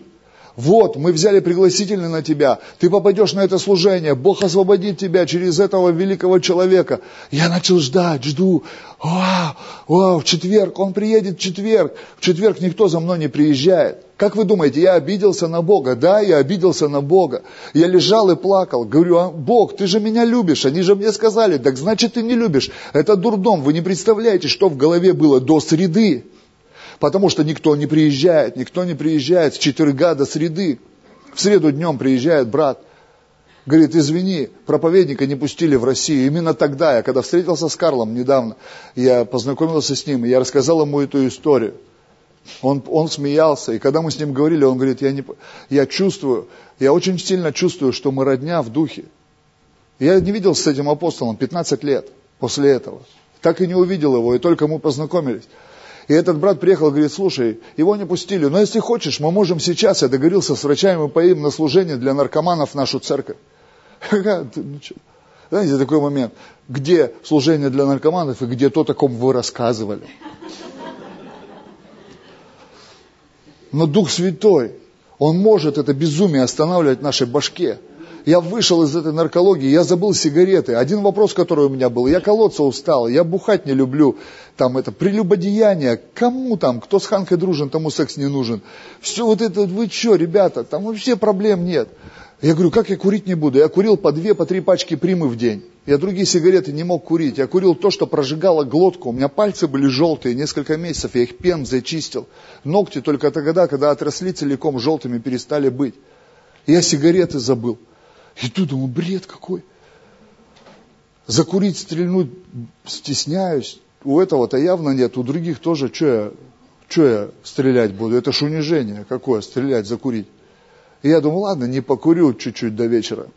Приехали в репцентр, и мне включили кифу. Я смотрел, и когда Андрей Кочкин запел Арию Петра, мне как накрыло. Просто. Это же моя жизнь. Иисус, выйди мне навстречу. Это мое призвание. Иисус, пожалуйста, приди. Меня вели на служение, я уже все. Когда я зашел в этот зал, мне было плевать, кто там стоит. У меня одно желание, Иисус, выйди мне навстречу. Когда я обнаружил себя поющим поклонение, Иисус сейчас здесь. Его могучая сила здесь, чтобы спасти тебя. Его могучая сила здесь, чтобы исцелить меня. Сохранилось видео, где показывают, как я стою рыдаю в этом зале. А служение было такое харизматическое. Сергей проповедовал, говорит, я проповедовать начать не могу. Давайте молиться на языках. Бог делает что-то великое. Я стою, рыдаю там, а меня выводят на покаяние. Какое покаяние? Я не помню, что там было. Я помню только одно, я услышал, не бойся, теперь я с тобой. Эта сила Божья сошла, я упал. Я услышал этот виск в ушах, когда бесы начали выходить. Как свинью, когда ты режешь в деревне. Боже мой, что такое? Я встать не могу, меня придавило, расплющило. Слезы, сопли, все на свете, этот голос. Не бойся, не бойся, ты теперь в моей руке, не бойся, ты теперь в моей руке. Как я могу сказать, что такой великий Бог не может дать мне хлеб? не может дать мне одежду. Когда я вернулся в больницу, я собрал вот так вот всех наркоманов и сказал, Иисус живой, вам всем нужно покаяться. Я достал сигареты из тумбочки и сказал, раздайте нуждающимся. Мне теперь не надо. Мне теперь не надо. Когда на следующее утро я пришел помолиться, у меня были ключи от одной комнаты, где арт-терапию проводили эти доктора. Они верили, что наркоманы будут лепить из пластилина и исцеляться. Я пришел туда, там пацан спит, сидит за столом, он гнал, просто сидел, гнал. Я пришел такой туда, встал, сел, прочитал псалмы, мне подарили Новый Заветик такой – я начал молиться, и присутствие Божие упало просто в эту комнату. Упало. Я говорю, Бог, меня качает воздух, как кисель такой. Вау! Бог, если это ты, дай мне какое-то знамение. И сила Божья сошла и с хрустом согнула Диффенбахию. Такая вот она на подоконнике, вот так стояла Диффенбахия, метровая почти. Метр почти высотой, два ствола в три пальца толщиной. И с хрустом вот так сила Божья колесом согнула прямо с подоконника мне на стол. Я говорю, ничего, спалился. Выпрямить не могу. Я эта банка такая, из-под повидла была, это плохиш, за которую родину продал. Я ее поставил так на бок, в угол, что более-менее она колесом так стоит, потихоньку ушел. И встал такой возле дверей. Персонал заходит. Я говорю, здравствуйте всем. Они подумали, о, сейчас переселим мы его в другую больницу его. В обед ко мне этот парень подбегает в слезах. Говорит, я покаяться хочу, прости меня, я все видел, я не спал, я видел, что произошло. Когда я Таньке сказал, там боевая подруга была, когда я ей сказал, она у баптистов была 4 месяца в репцентре, я сказал ей, что произошло, он говорит, в Толика дьявол вселился, надо бежать.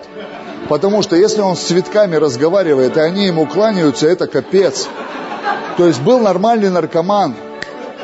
Тут дьявол в него вошел. Он говорит, я видел это Бог. Я хочу, чтобы ты помолился за меня. Я говорю, слушай, там какая-то молитва покаяния. Я не знаю, что это такое. Давай просто молиться. Евангелисты приедут, они помолятся. Мы два дня, мы просто заходили в тайную комнату. Почему я говорю, вера это присутствие, которое здесь. Мы просто заходили, вот так говорили, Бог. Все, сопли, слезы. Когда евангелисты приехали в конце недели, все отделение пришло на покаяние.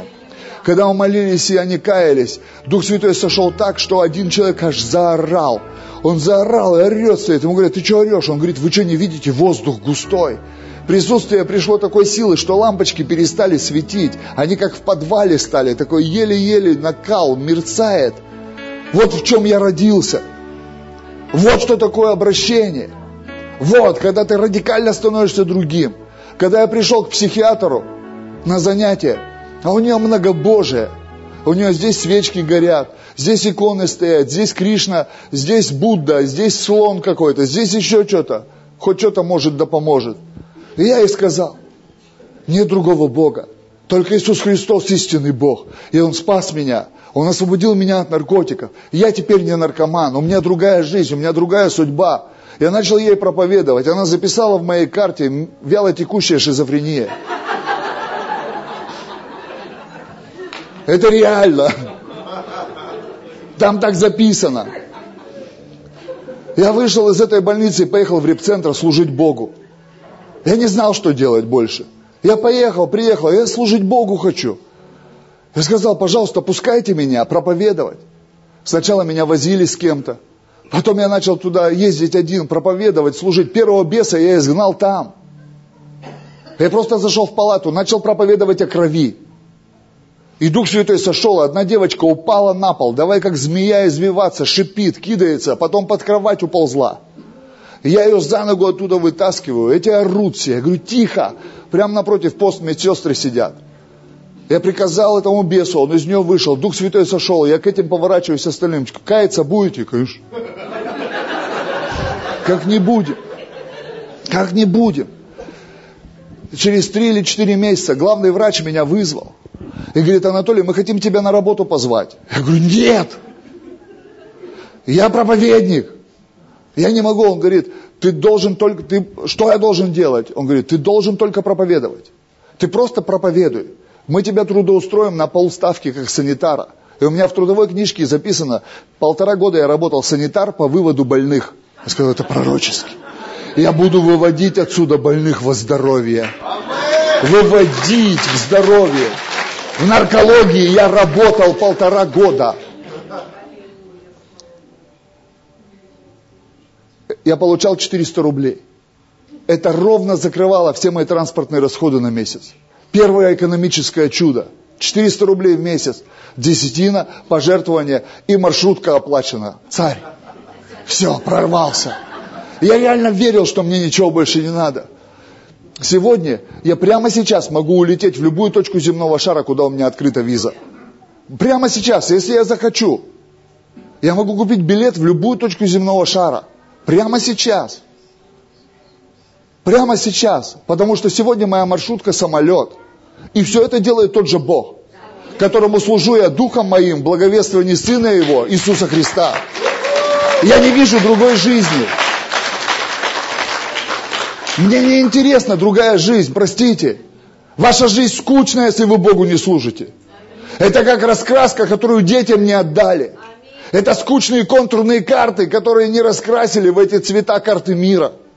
Серая, обычная, простая жизнь, в которой нет Иисуса, настоящего Бога приключений, который сказал до края земли, я сделаю тебя кем-то, который в планах у меня, неважно сколько лет тебе. Смит Вигглсворт был в 56 призван в исцеление. Когда он заходил в вагон поезда, чтобы ехать на евангелизацию, он даже не проповедовал. Через 15 минут сила Божья начинала двигаться по вагону. Люди вставали на колени и отдавали свою жизнь Иисусу. 56 лет, сантехник. Полковник Сандерс сидел в церкви, ему было под 60 лет. Сидел и говорил, что толку от меня, Бог? И вдруг откровение. Ты будешь готовить курицу. Ее будут есть по всему миру. Я даю тебе рецепт. Он побежал домой, во время проповеди пастора он это получил, записал рецепт. Самая успешная франшиза фастфудовая, KFC называется, по всему миру 18 тысяч ресторанов. 18 тысяч ресторанов по всему миру. Он уже на небе. Молодой корейский верующий молится, Бог, а я что сделаю? Бог приходит к нему во сне, дает ему рецепт печенек, говорит, весь мир будет их есть. Че копай? Ты ел хоть раз в жизни, че копай?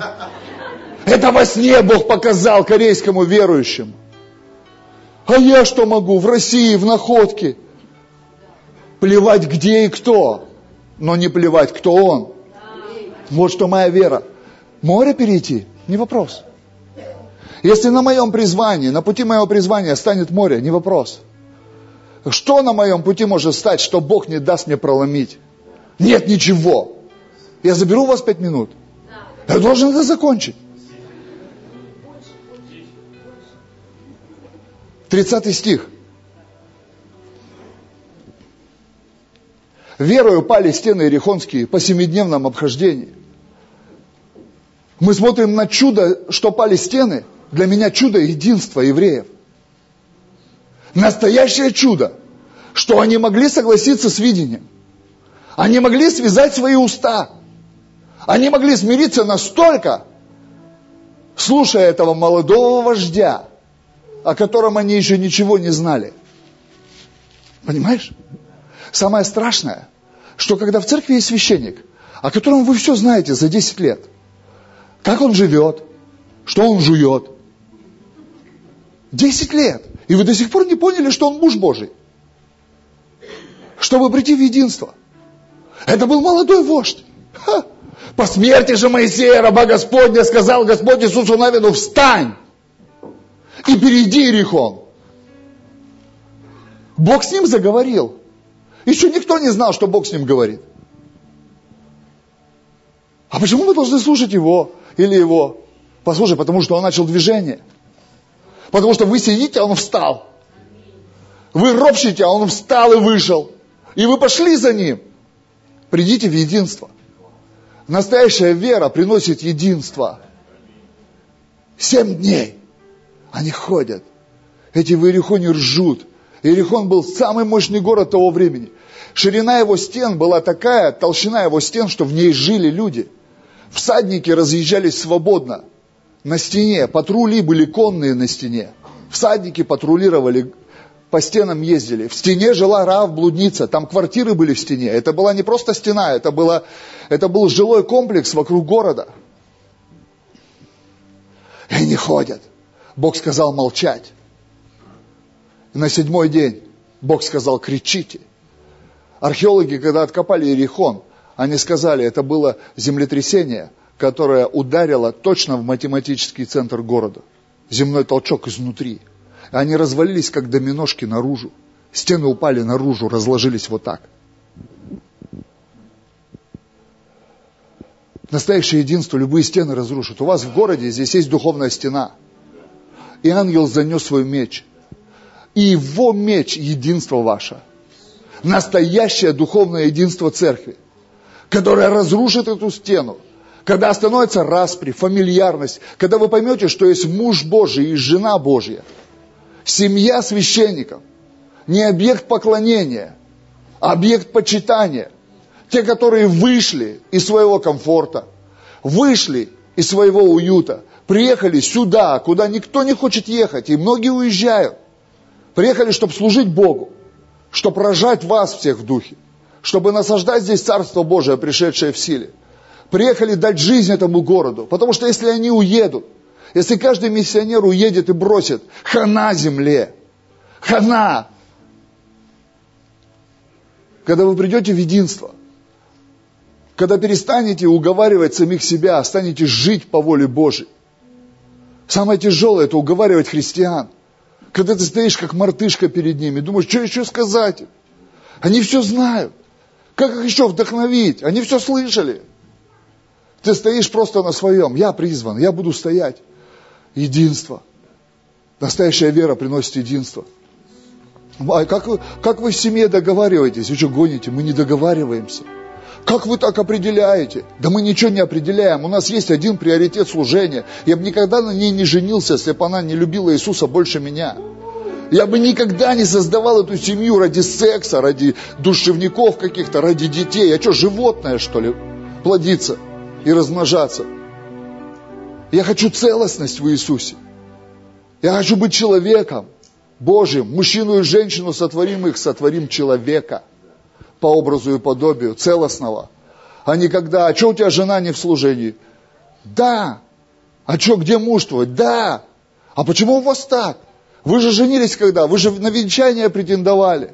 Вы же завет, вы же вечерю принимали, нитка скрученная втрое. Что произошло? Что не так? Да пастор, да ты не понимаешь. Жизнь-то оказалась не такой. В смысле? Вокруг тебя. Вовлеки других. 31 стих. Три стиха осталось. Веру и Рав, блудница с миром, приняв соглядателей и проводив их другим путем, не погибла с неверными, язычница. Она стала прародительницей Христа. Блудница. Попала в родословие. Сам Иисус сохранил ее, когда стена рухнула. Она жила в стене, стена рухнула, она осталась жива, и все ее родство. Что делает вера? Она делает тебя посвященным Божьему народу. Даже если ты себя с ним еще до конца не отождествляешь. Просто делай тебя посвященным Божьему народу. Я без церкви никто. Я посвящен своей церкви. Я раб лампы. Я сейчас здесь, но я дома. Я переживаю, как там. Я задаю вопросы. У меня есть там проблемы какие-то, ситуации. Я там. Я не просто живу параллельную жизнь, жизнь проповедника разъездного. Я пастор. Я принадлежу Божьему народу, своему народу. Я больше всего люблю возвращаться в свою церковь. Посвящение Божьему народу. Вот что делает вера. Я не верю в Колобков. Простите. Я не верю, что можно менять церкви. Правда, я не верю. Я не понимаю, как это. Это может быть частный случай в младенческий период. Когда Бог что-то делает с людьми. Но я не верю, что зрелые христиане, которые просидели 10-15 лет в церкви, вдруг у них что-то умопомрачение какое-то пришло, все, короче, здесь жизни нет, ты и есть жизнь. Ты и есть жизнь. Что ты бредишь? Тебе просто нужно было приводить твою жизнь в движение, распространять вокруг себя круг жизни. Тебе просто нужно было распространять то, что внутри тебя. И самое страшное, они приходят в другую церковь, сидят и там ничего доброго не производят. Точно так же приходит с оценкой, ну-ка, как здесь, сейчас сравним этого пастора с тем, это прославление с тем, этих служителей с тем. Начинается вся та же самая вата, простите за французский мой. Начинается вся та же самая ерунда. Вера делает меня посвященным. Я не могу. Как? Как? Если я понимаю, что такая жизнь, я начинаю эту жизнь дарить, а мне не дают. Да ладно, кто тебе не дает? 32 стих. Что еще скажу? Не достает мне времени. Чтобы повествовать о Гедеоне, о Вараке, о Самсоне, Ефае, Давиде, Самуиле и других пророках. Вера готовит к трудностям. Эти люди, они все были в трудностях. Там написано, скитались по горам, в козьих шкурах, в милотях, не получали награды, были гонимы и так далее. Никто не сказал, что вера это легко. Вера это возможно, но нелегко. Вера делает человека способным на все, но не говорится о том, что это будет легко. Вера готовит меня к трудностям. Она делает меня способным в трудное время побеждать, в трудное время приходить в прорыв. Никто не знает ту боль, через которую мы проходим. Никто не знает, какой ценой тебе достается чемпионство. Никто не знает, что стоит за твоим успехом, кроме тебя и Бога. Даже семья не до конца знает. Она не должна знать. Моя жена не должна знать все. Я не верю в эти вещи. Я не должен плакаться ей в жилетку. Я должен быть человеком веры. Иногда я прохожу что-то, какую-то тьму, которую она не знает. Я просто иду, беру слово и свечу своей ноге но я не хочу вовлекать ее во тьму. Я также знаю, что иногда она проходит тьму. И я знаю, что она светит своей ноге светильником. И я не должен знать ее тьму. Потому что сильные должны оставаться сильными. Слабые должны говорить, я силен. Это время веры, когда Бог тебя поднимает. И последнее, сороковой стих.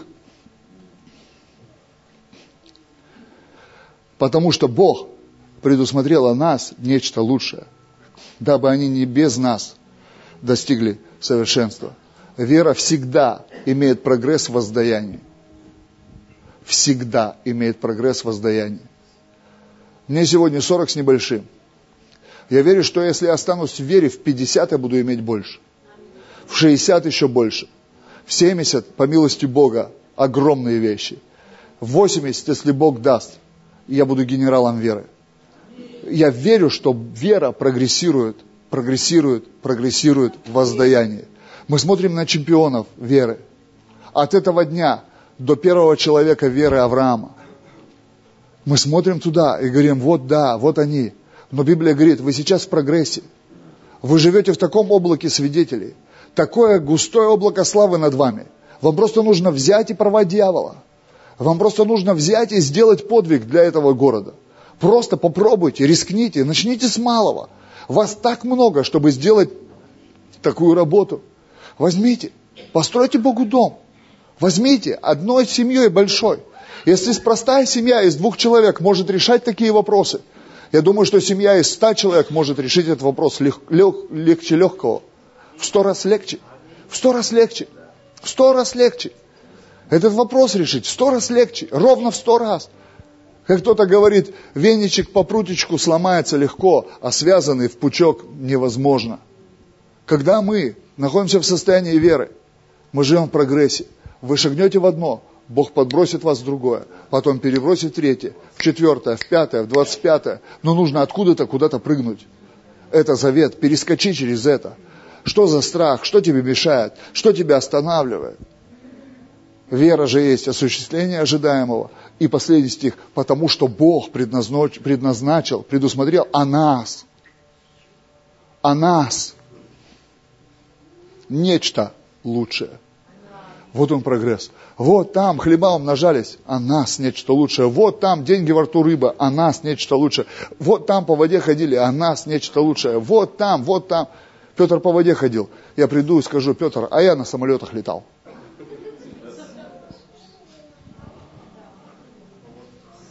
Ты по воде, а я по воздуху. А он скажет, ха-ха, Филипп,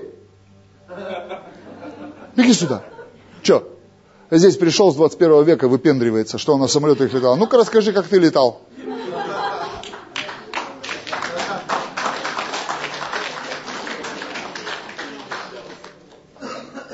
Помните этот фильм «Семейка супербобровых»? Филипп говорит, я просто Стою на, на трассе.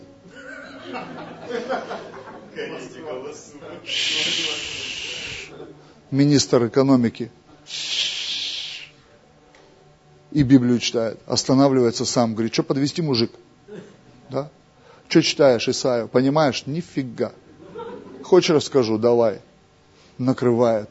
Слушай, а вот Амурский залив, что мешает мне креститься? Ничего. По-английски говорит, нафиг. Вышли, крестил, пошел. Вера – это приключение. Мою жену переносил Бог. Они выезжали с конференции. Сначала они ехали на конференцию, говорили, Бог, мы не успеваем. Мы хотим успеть, мы боимся, мы не хотим пропустить служение, это мужа Божьего. Ехать ровно полтора часа, я знаю эту трассу. Я знаю свои способности, способности моего автомобиля. Ехать ровно полтора часа, меньше нельзя. Они выехали, когда служение уже началось. И они успели даже на пожертвование. Они не пели полтора часа. Это было обычное поклонение. Когда они ехали назад, она звонит э, служителю, который дома у нас, с детьми был. И они разговаривают с ней по телефону. Она только выехала. И она говорит, слушай, как? Когда приедете? Она говорит, ну как, минимум полтора часа мы только выехали с собрания. Она говорит, хорошо. Они поговорили, и они ехали в машине, разговаривали, и вдруг они оказываются в Тольятти. Вдруг. Они говорят, мы не поняли, что это. Мы вдруг оказались в Тольятти. Посмотрели друг на друга, что это было. И они приехали домой. И они еще сомневались. Когда дверь открывает этот служитель, она говорит, она аж вот так вот. Как вы, как вы здесь, как, как вы попали? Она говорит, послушай, подожди, сколько времени прошло, по твоим ощущениям? Он говорит, да 15-20 минут, не больше. Как вы здесь очутились? 15-20 минут это просто от трассы доехать до дома. А от трассы до того города около 80 километров. И еще по городу. Я верю во все эти вещи. И я знаю, что Бог будет использовать вас невероятным образом. Пусть Бог вас благословит. Пусть даст нам великую веру, которой придется завидовать. Аминь.